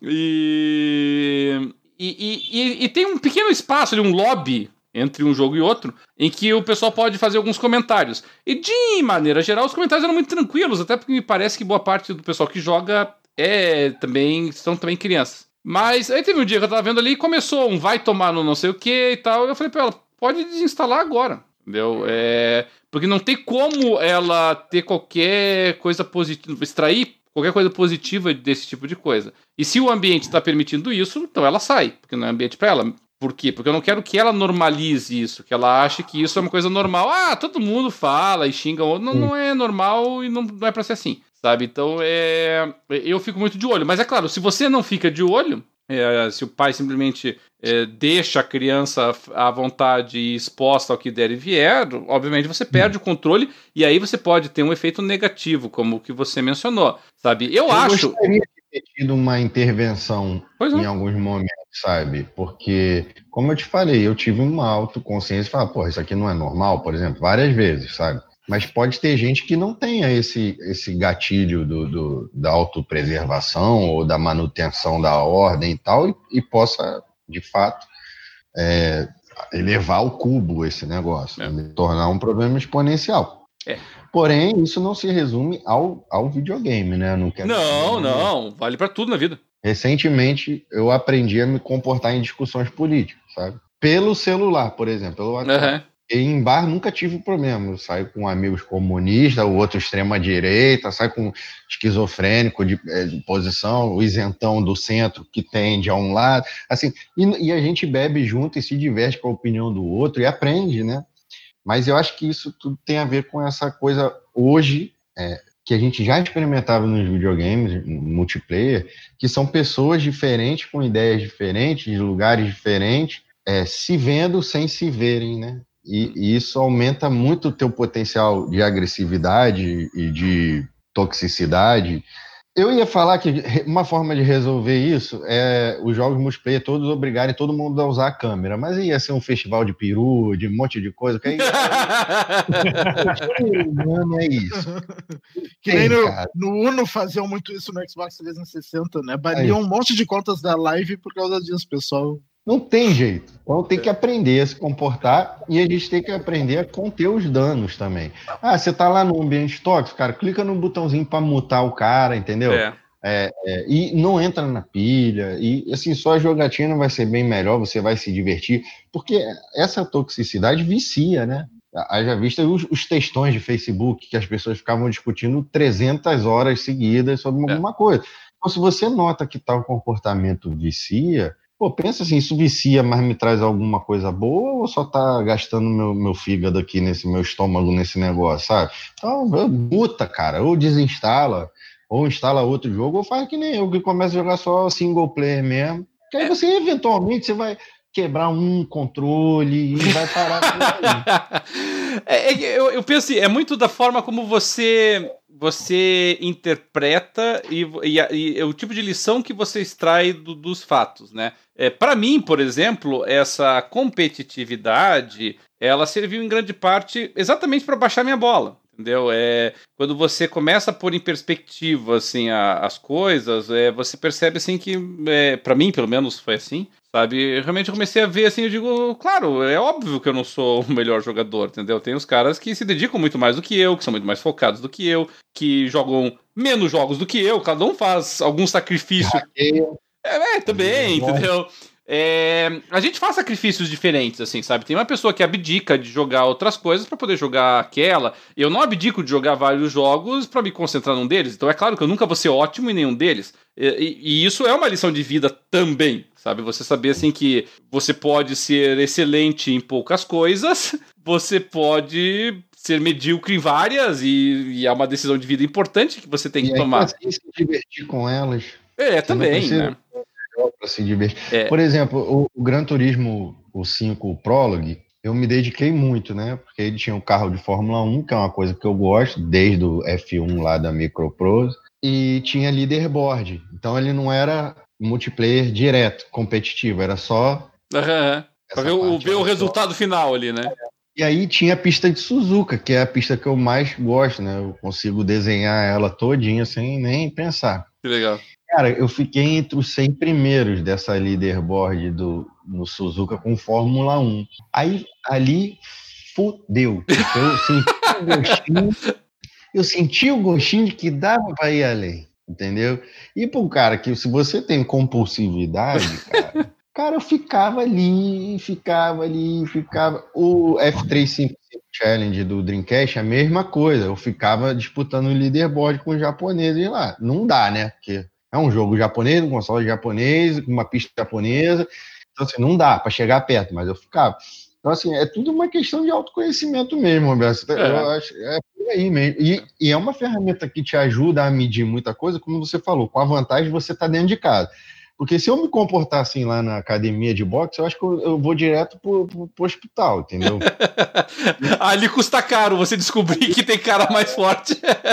o engraçado é isso, que você luta lá, você toma um. Tava com o olho roxo aí outro dia, o nariz doendo.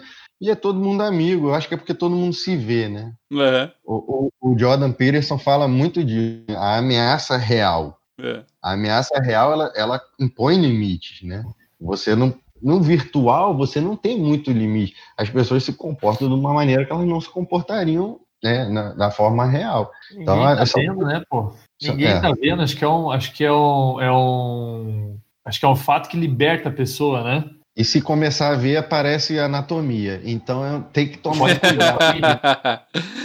É que, é que, veja, eu, eu acho importante, assim, eu, eu acho importante, é opinião pessoal, tá? Eu, eu, eu acho que você, por exemplo, você ser ambicioso é uma qualidade, eu não acho que seja um defeito. Eu acho que você querer se aperfeiçoar, se aprimorar, não é um defeito, é uma qualidade. Você querer ser o melhor não é, obviamente, um defeito, é uma qualidade. Tá? É, é, você se sentir competitivo também não é um defeito, ela é uma qualidade, de, dependendo de como você lida com isso. Né?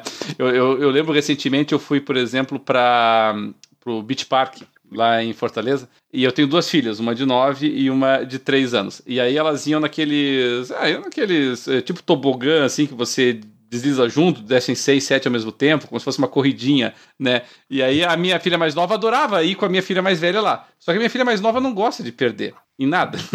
então, assim, ela ia descer no, no, no, tobogã com a, minha, com a minha mais velha, assim, e aí quando a, né, quando a minha mais velha já ia pra frente, ela já vinha descendo chorando no tobogã, porque a irmã tava ganhando dela. Então, ela já descia chorando durante todo o negócio, já chegava lá embaixo esbravejando, porque a irmã tinha ganho dela. E, e, óbvio, e mas é uma identificação importante. Tem que, tem que explicar pra pessoa, bom, primeiro que não adianta você querer que a pessoa deixe você ganhar. Você tem que vencer, realmente. É... E segundo, que perder faz parte da vida. Na verdade, nós perdemos muito mais do que nós ganhamos. Tá? Porque ganhador só tem um. E perdedores tem vários. Então nós temos que aprender a, a perder. E nós temos que aprender a ganhar também. Né? Mas nós, nós, nós temos que saber conviver com a derrota, nós temos que saber conviver com o insucesso, tirar lições disso sabe? E para mim, nesse ambiente virtual, isso foi muito é, é muito importante, sabe? É, não, que eu não seja, não, não possa me irritar, pode ser que eu esteja lá jogando ali um Mortal Kombat, jogando um Dead or Alive, perco uma luta e vou me irritar, ou tô jogando Gwent, algum joguinho de carta lá e vou perder e vou, e vou me irritar, isso acontece. Mas eu não vou descontar no outro, eu vou descontar em mim. Entendeu? Eu posso brigar comigo mesmo, posso exigir mais de mim, mas eu não vou xingar o outro, não vou criticar o outro. Não tem sentido isso, sabe? Eu não, não ganho nada com isso. É... Pelo contrário. E se eu perder, com certeza não, e se eu ganhar, menos ainda. Entendeu? Se eu ganhar, a vitória já é meu prêmio. Eu não preciso. É... É... Como é que eu vou dizer assim? É é, certificar o meu próprio ego dizendo que eu sou melhor do que o outro, sabe? Eu, eu consegui, quero acreditar que eu consegui aprender isso é, com os jogos e eles podem ensinar isso realmente para nossa para nossa vida, né? Esse a gente tá falando de academia aí, já que boa parte de nós faz, né? Às vezes atrás eu estava conversando com um amigo meu que fala, fala assim: "Não, quando eu vejo o cara fazendo mais peso do que eu, eu vou lá e tento fazer igual e tal" eu não podia me importar menos com isso, sabe? É. Eu não tenho a menor importância com isso por uma razão bem simples. Eu sei que tem muito cara mais forte do que eu.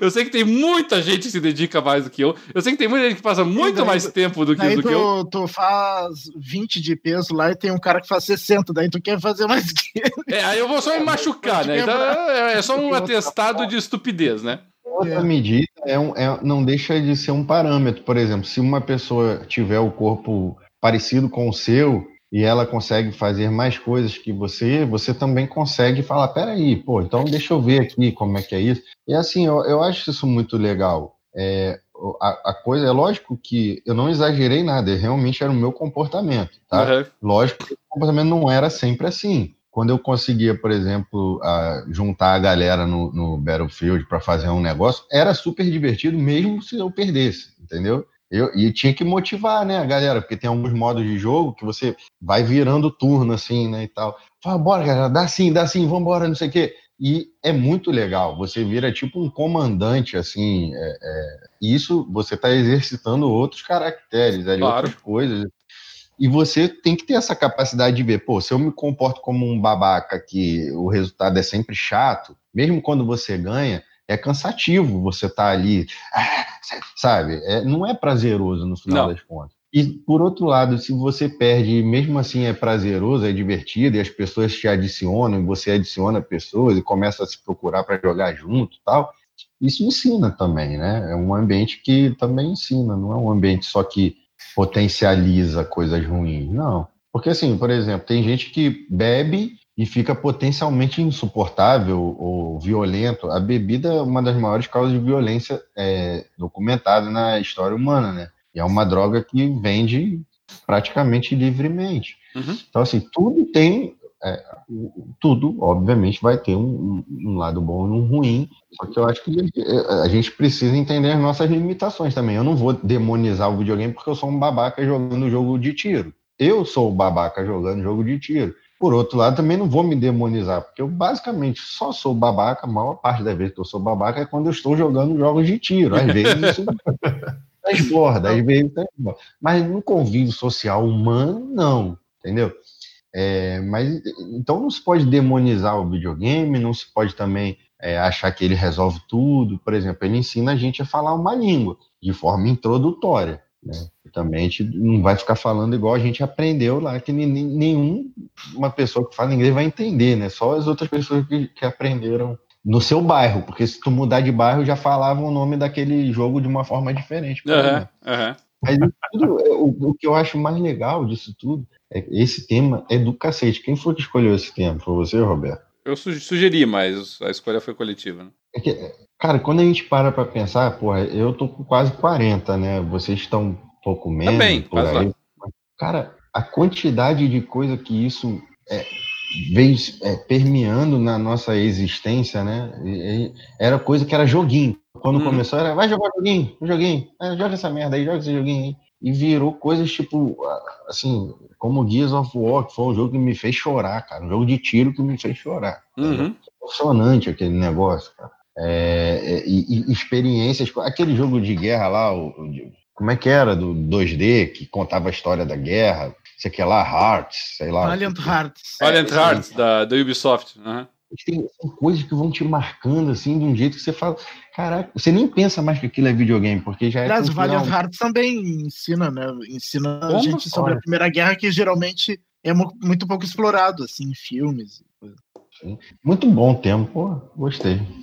É, é eu uh, em jogos multiplayer de tiro eu geralmente me irrito muito por, porque eu sempre perco, né? Mas eu me irrito mais comigo do que com os outros, porque eu sei que é culpa minha. Uh, mas uh, eu só me irrito com os outros quando realmente eu vejo que os outros estão sendo babacas. Por exemplo, no Gears, no Gears of War, uh, não sei se você jogou King of the Hill no, no Gears of War. E às vezes acontece de tu tá, tu tá num, eu tava jogando com dois ou três amigos e e daí tinha outro fazia o matchmaking, pegava outro time. De vez em quando a gente pegava um time equilibrado, que era mais ou menos no nosso nível.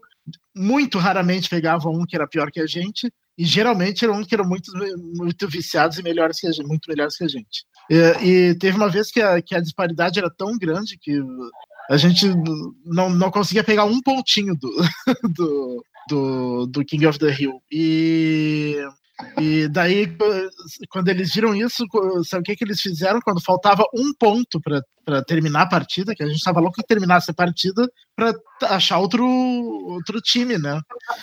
E daí o. Daí o, eles, eles, eles, não, não pegaram o último ponto e não deixaram é, para não terminar nunca. Eu com certeza, eu com certeza ia ser o cara do outro time também. Né? Daí, eu, daí, eu, negativei todos. Né? É. Cara, o meu Só assim para me irritar. Acontece, cara. E, não, eu ainda ia terminar a partida e ia mandar mensagem para todo mundo tirando sarro. É, né? Com certeza. Sai fora, Pô, cancela a conta aí. Cara, eu fui jogar o jogo, aquele é o Way Out. Você uhum. lembra que eu comprei um jogo para jogar com a minha mulher. Sim. Cara, eu e minha mulher nos damos bem, assim, demais. A gente dança junto, corre junto, faz tudo junto, tudo junto. Fomos jogar o Way Out, cara. Eu me transformei no babaca do multiplayer. Caraca, não tá vendo que eu guardo, vai ver. como me dá esse controle. Me dá o controle. Eu jogando. Quando eu parei, ela tava assim, ó. Caraca, cara, não posso. Não, é single player, velho. Não dá. Não dá. Não, é, é, é, assim, é compreensível, tá? Não é um desvio de caráter, né? Você. É. Você tá. Você tá jogando. É que assim, nós, nós estamos jogando é, em níveis diferentes, tá? É, esse que é o problema. Uau, Roberto, puta que pariu! Não, sim, sim, mas é que tá, a gente joga, mas é que tá, a gente, é, é que nem você, por exemplo, assim, é, vamos supor, assim, que você esteja discutindo com alguém sobre um tema qualquer, vamos supor aí, sobre, sobre a tua... Engenharia. É, tá ótimo, ah, é, entendeu? Eu não vou conseguir falar três coisas. É, mas vamos supor que, que você que você esteja até querendo discutir com a pessoa, talvez até de boa vontade, entendeu? Eu tô querendo debater. É óbvio que o engenheiro não vai ter paciência para discutir com você, porque vai ficar muito óbvio a tua ignorância em determinado momento. E não vale mais a pena você discutir com ele, porque discutir com alguém é, presume que você respeita a opinião da pessoa com quem você está falando, que você espera aprender alguma coisa. Mas existem discussões que você não vai aprender nada com a pessoa, porque os níveis de conhecimento são tão díspares que não, não vai, entendeu? É, eu entenderia perfeitamente se eu jogasse numa equipe profissional de CSGO que todo mundo ia me xingar. Eu não ia culpar eles, porque eu não deveria estar jogando com eles. Eu deveria estar jogando em outro nível, entendeu? É, eu, eu, me lembro uma vez até hoje que eu tava jogando. Uh, um jogo até que eu jogo mediocremente bem, mas posso ranquear, que é o, o Rocket League. E teve uma vez que um cara pegou. Ele tinha me, me derrotado, né? A equipe dele derrotou a minha. Aí ele mandou uma mensagem lá e eu nunca respondo basicamente essa mensagem, né? Ah, você é muito ruim, não sei o que e tal. Aí eu respondi pra ele. Aí eu respondi pra ele: Você também é, porque você tá jogando contra mim. Se você fosse bom, você estaria jogando contra outras pessoas, porque as partidas são ranqueadas, elas são na mesma. Né? Eu digo, se eu sou ruim, tenho péssimas notícias para você, meu amigo. porque realmente não é contra mim que você devia estar jogando, sabe? Podia então. Um quadro no jogando papo para jogar multiplayer comigo e com o Luiz. Multiplayer cooperativo e competitivo. E alguém gravar pra é, gente ver como é que, ver como é, que é o, o comportamento. Poderia gravar uma sala com todo mundo jogando Street Fighter 4. Só para ver. mas, mas, enfim, é... o problema é esse, tá? Mas resumindo, tá, Hugo, que eu, eu entendo, sabe? Porque a, a, tua mulher não deveria estar jogando com você, essa é a verdade, tá? Você tenta por questões óbvias, né? Tentar aumentar o convívio familiar e tal, mas assim, a disparidade obviamente é muito grande. Ela não é uma jogadora hardcore que nem você, e, e paciência, vai gerar essas, essa, essa disparidade, né? Não tem jeito. Eu, eu não convido a minha esposa para jogar comigo jogos que eu sei que ela não vai jogar no mesmo nível que eu. É... E, e, eu não jogo jogos com a minha esposa que eu sei que ela não joga no nível dela. tá, o, o, Luiz veio esses dias atrás aqui em casa aqui jogou com a minha esposa lá o karaokê lá, o, né, o Singer. O Singer, coisa parecida. Eu, eu não jogo com a minha mulher aquele jogo porque eu tomo um pau sempre, não tem graça. ela eu canta. Uma música. Ela canta muito melhor do que eu. Então não dá para jogar. Mas eu, eu compreendo por esse fundamento. Gente, nós já estamos aí em duas horas e meia. Vamos para as nossas considerações finais. Dart, algo mais queira acrescentar sobre o tema? Não, eu, eu tava lembrando assim de, de um, um último jogo que eu lembrei que não que pessoalmente tenha me marcado muito, mas que, que também ensina para é que ninguém aqui é arquiteto, né? Mas para arquitetos, por exemplo, o The, o The Sims. ah, sim. Tem, é. tem, tem, gente que joga The Sims só para ficar construindo coisas e faz coisa impressionante lá com os. Uh, mas, uh, mas é só isso. Uh, aqui, eu, aqui eu tenho que contar uma coisa, porque a, a, minha filha, a minha mais velha, né, que tem 9 anos, como eu já falei, ela tá numa fase de The Sims agora. E aí eu não sei se eu devo ficar preocupado, porque assim, a coisa que ela mais gosta de fazer no The Sims é fazer as mulheres engravidarem. não, eu não fazer oba, oba. Eu, eu, exatamente, eu ainda estou interpretando se é caso de intervir ou não, mas é o que ela mais gosta de fazer. Ela coloca uma casa lá com as 20 ah, mas, crianças. Mas pelo menos não é não é deixar alguém preso na piscina. Não, nem matar, nem matar os Sims. Mas engravidar Boa. as personagens ela adora. Tinha coisa pior para fazer, torturas e coisas. Tem, assim. tem, tem. Ela gosta de, de engravidar, engravidar a mulherada. É, Luiz, alguma consideração final aí? Multiplayer de Street Fighter comigo. É, a gente vai gravar isso ainda. Eu, eu vou ser extremamente nocivo. Moça, a gente, vai, a, gente vai fazer, a gente vai fazer uma série assim, como não se comportar. É. Estrelando. Vai ser assim, ah, jogos de luta, vai estar tá eu e o Hugo. Jogo de tiro, vai estar tá o Hugo. Jogo de estratégia, vai estar tá o Roberto. Ah, certeza. Não, o, o, jogo de estratégia, eu confesso que até eu não me irrito tanto, mas o. Mas aqueles jogos de carta online, assim, sabe? Tipo Magic the Gathering, é, é, o Gwent mesmo. Eu, quando eu erro, entendeu? A minha, a minha mesa aqui do, do, do computador sofre. Ela toma é algumas, não, algumas pancadas. Hugo, alguma consideração final aí? Não, pra mim foi isso tudo aí. Eu achei muito maneiro. É, e se alguém quiser comentar, né, já como é que foi na vida, o videogame, o que, que mudou. Que... Por exemplo, eu sei que tem um monte de engenheiro que joga aqueles jogos de pontezinha, eles ficam bolando entre eles as pontes menos eficientes e as que mais gastam dinheiro, porque os, os, clientes dele tudo tem verba apertada, então eles aproveitam ali e fazem as pontes mirabolantes. Sim, é, eu sei que o Roberto joga jogos tipo Papers, Please, essas, essas coisas loucas. Então, assim, alguém, será que alguém já virou um fiscal da, da aduana ou de imigração? Não sei. Se alguém tiver alguma experiência legal ou ruim, é, até sobre toxicidade, se você também se identifica como um babaca do, do, do multiplayer, ou se você acha que os babacas do multiplayer deviam ser proibidos de jogar, não precisa me proibir, porque eu não jogo mais multiplayer. Eu acho que são assuntos muito legais. Se teve algum jogo que te emocionou, que te tocou, que te colocou mais ah, ligado em alguma área da, humana ou de exata, ou qualquer coisa assim, pô, fala aí pra gente, né? Porque é legal ouvir esse tipo de é coisa. É legal ouvir a opinião dos outros. Acho que é bacana é. mesmo. Boa, Hugo. Muito bom.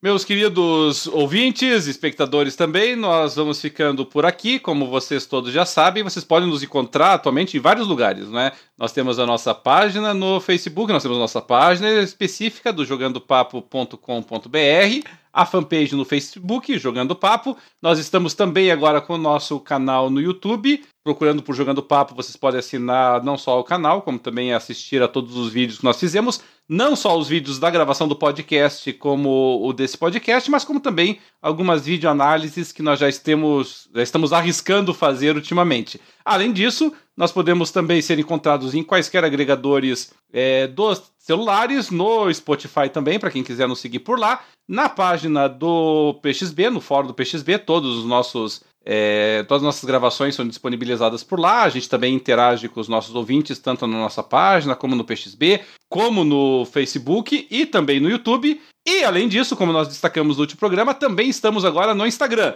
Ainda começando ali com algumas postagens, geralmente alguns memes, algumas imagens de games, mas querendo nos procurar, também pode nos seguir lá no Instagram com uh, o nome de Jogando Papo também. O Jogando Papo vai ficando por aqui. Não se esqueçam de mandar suas mensagens, suas críticas, sugestões, comentários. Dividam, compartilhem conosco também as suas experiências na história aí dos jogos. Nós vamos adorar saber de todos vocês, viu? O Jogando Papo vai ficando por aqui. Um abração a todos vocês e até mais.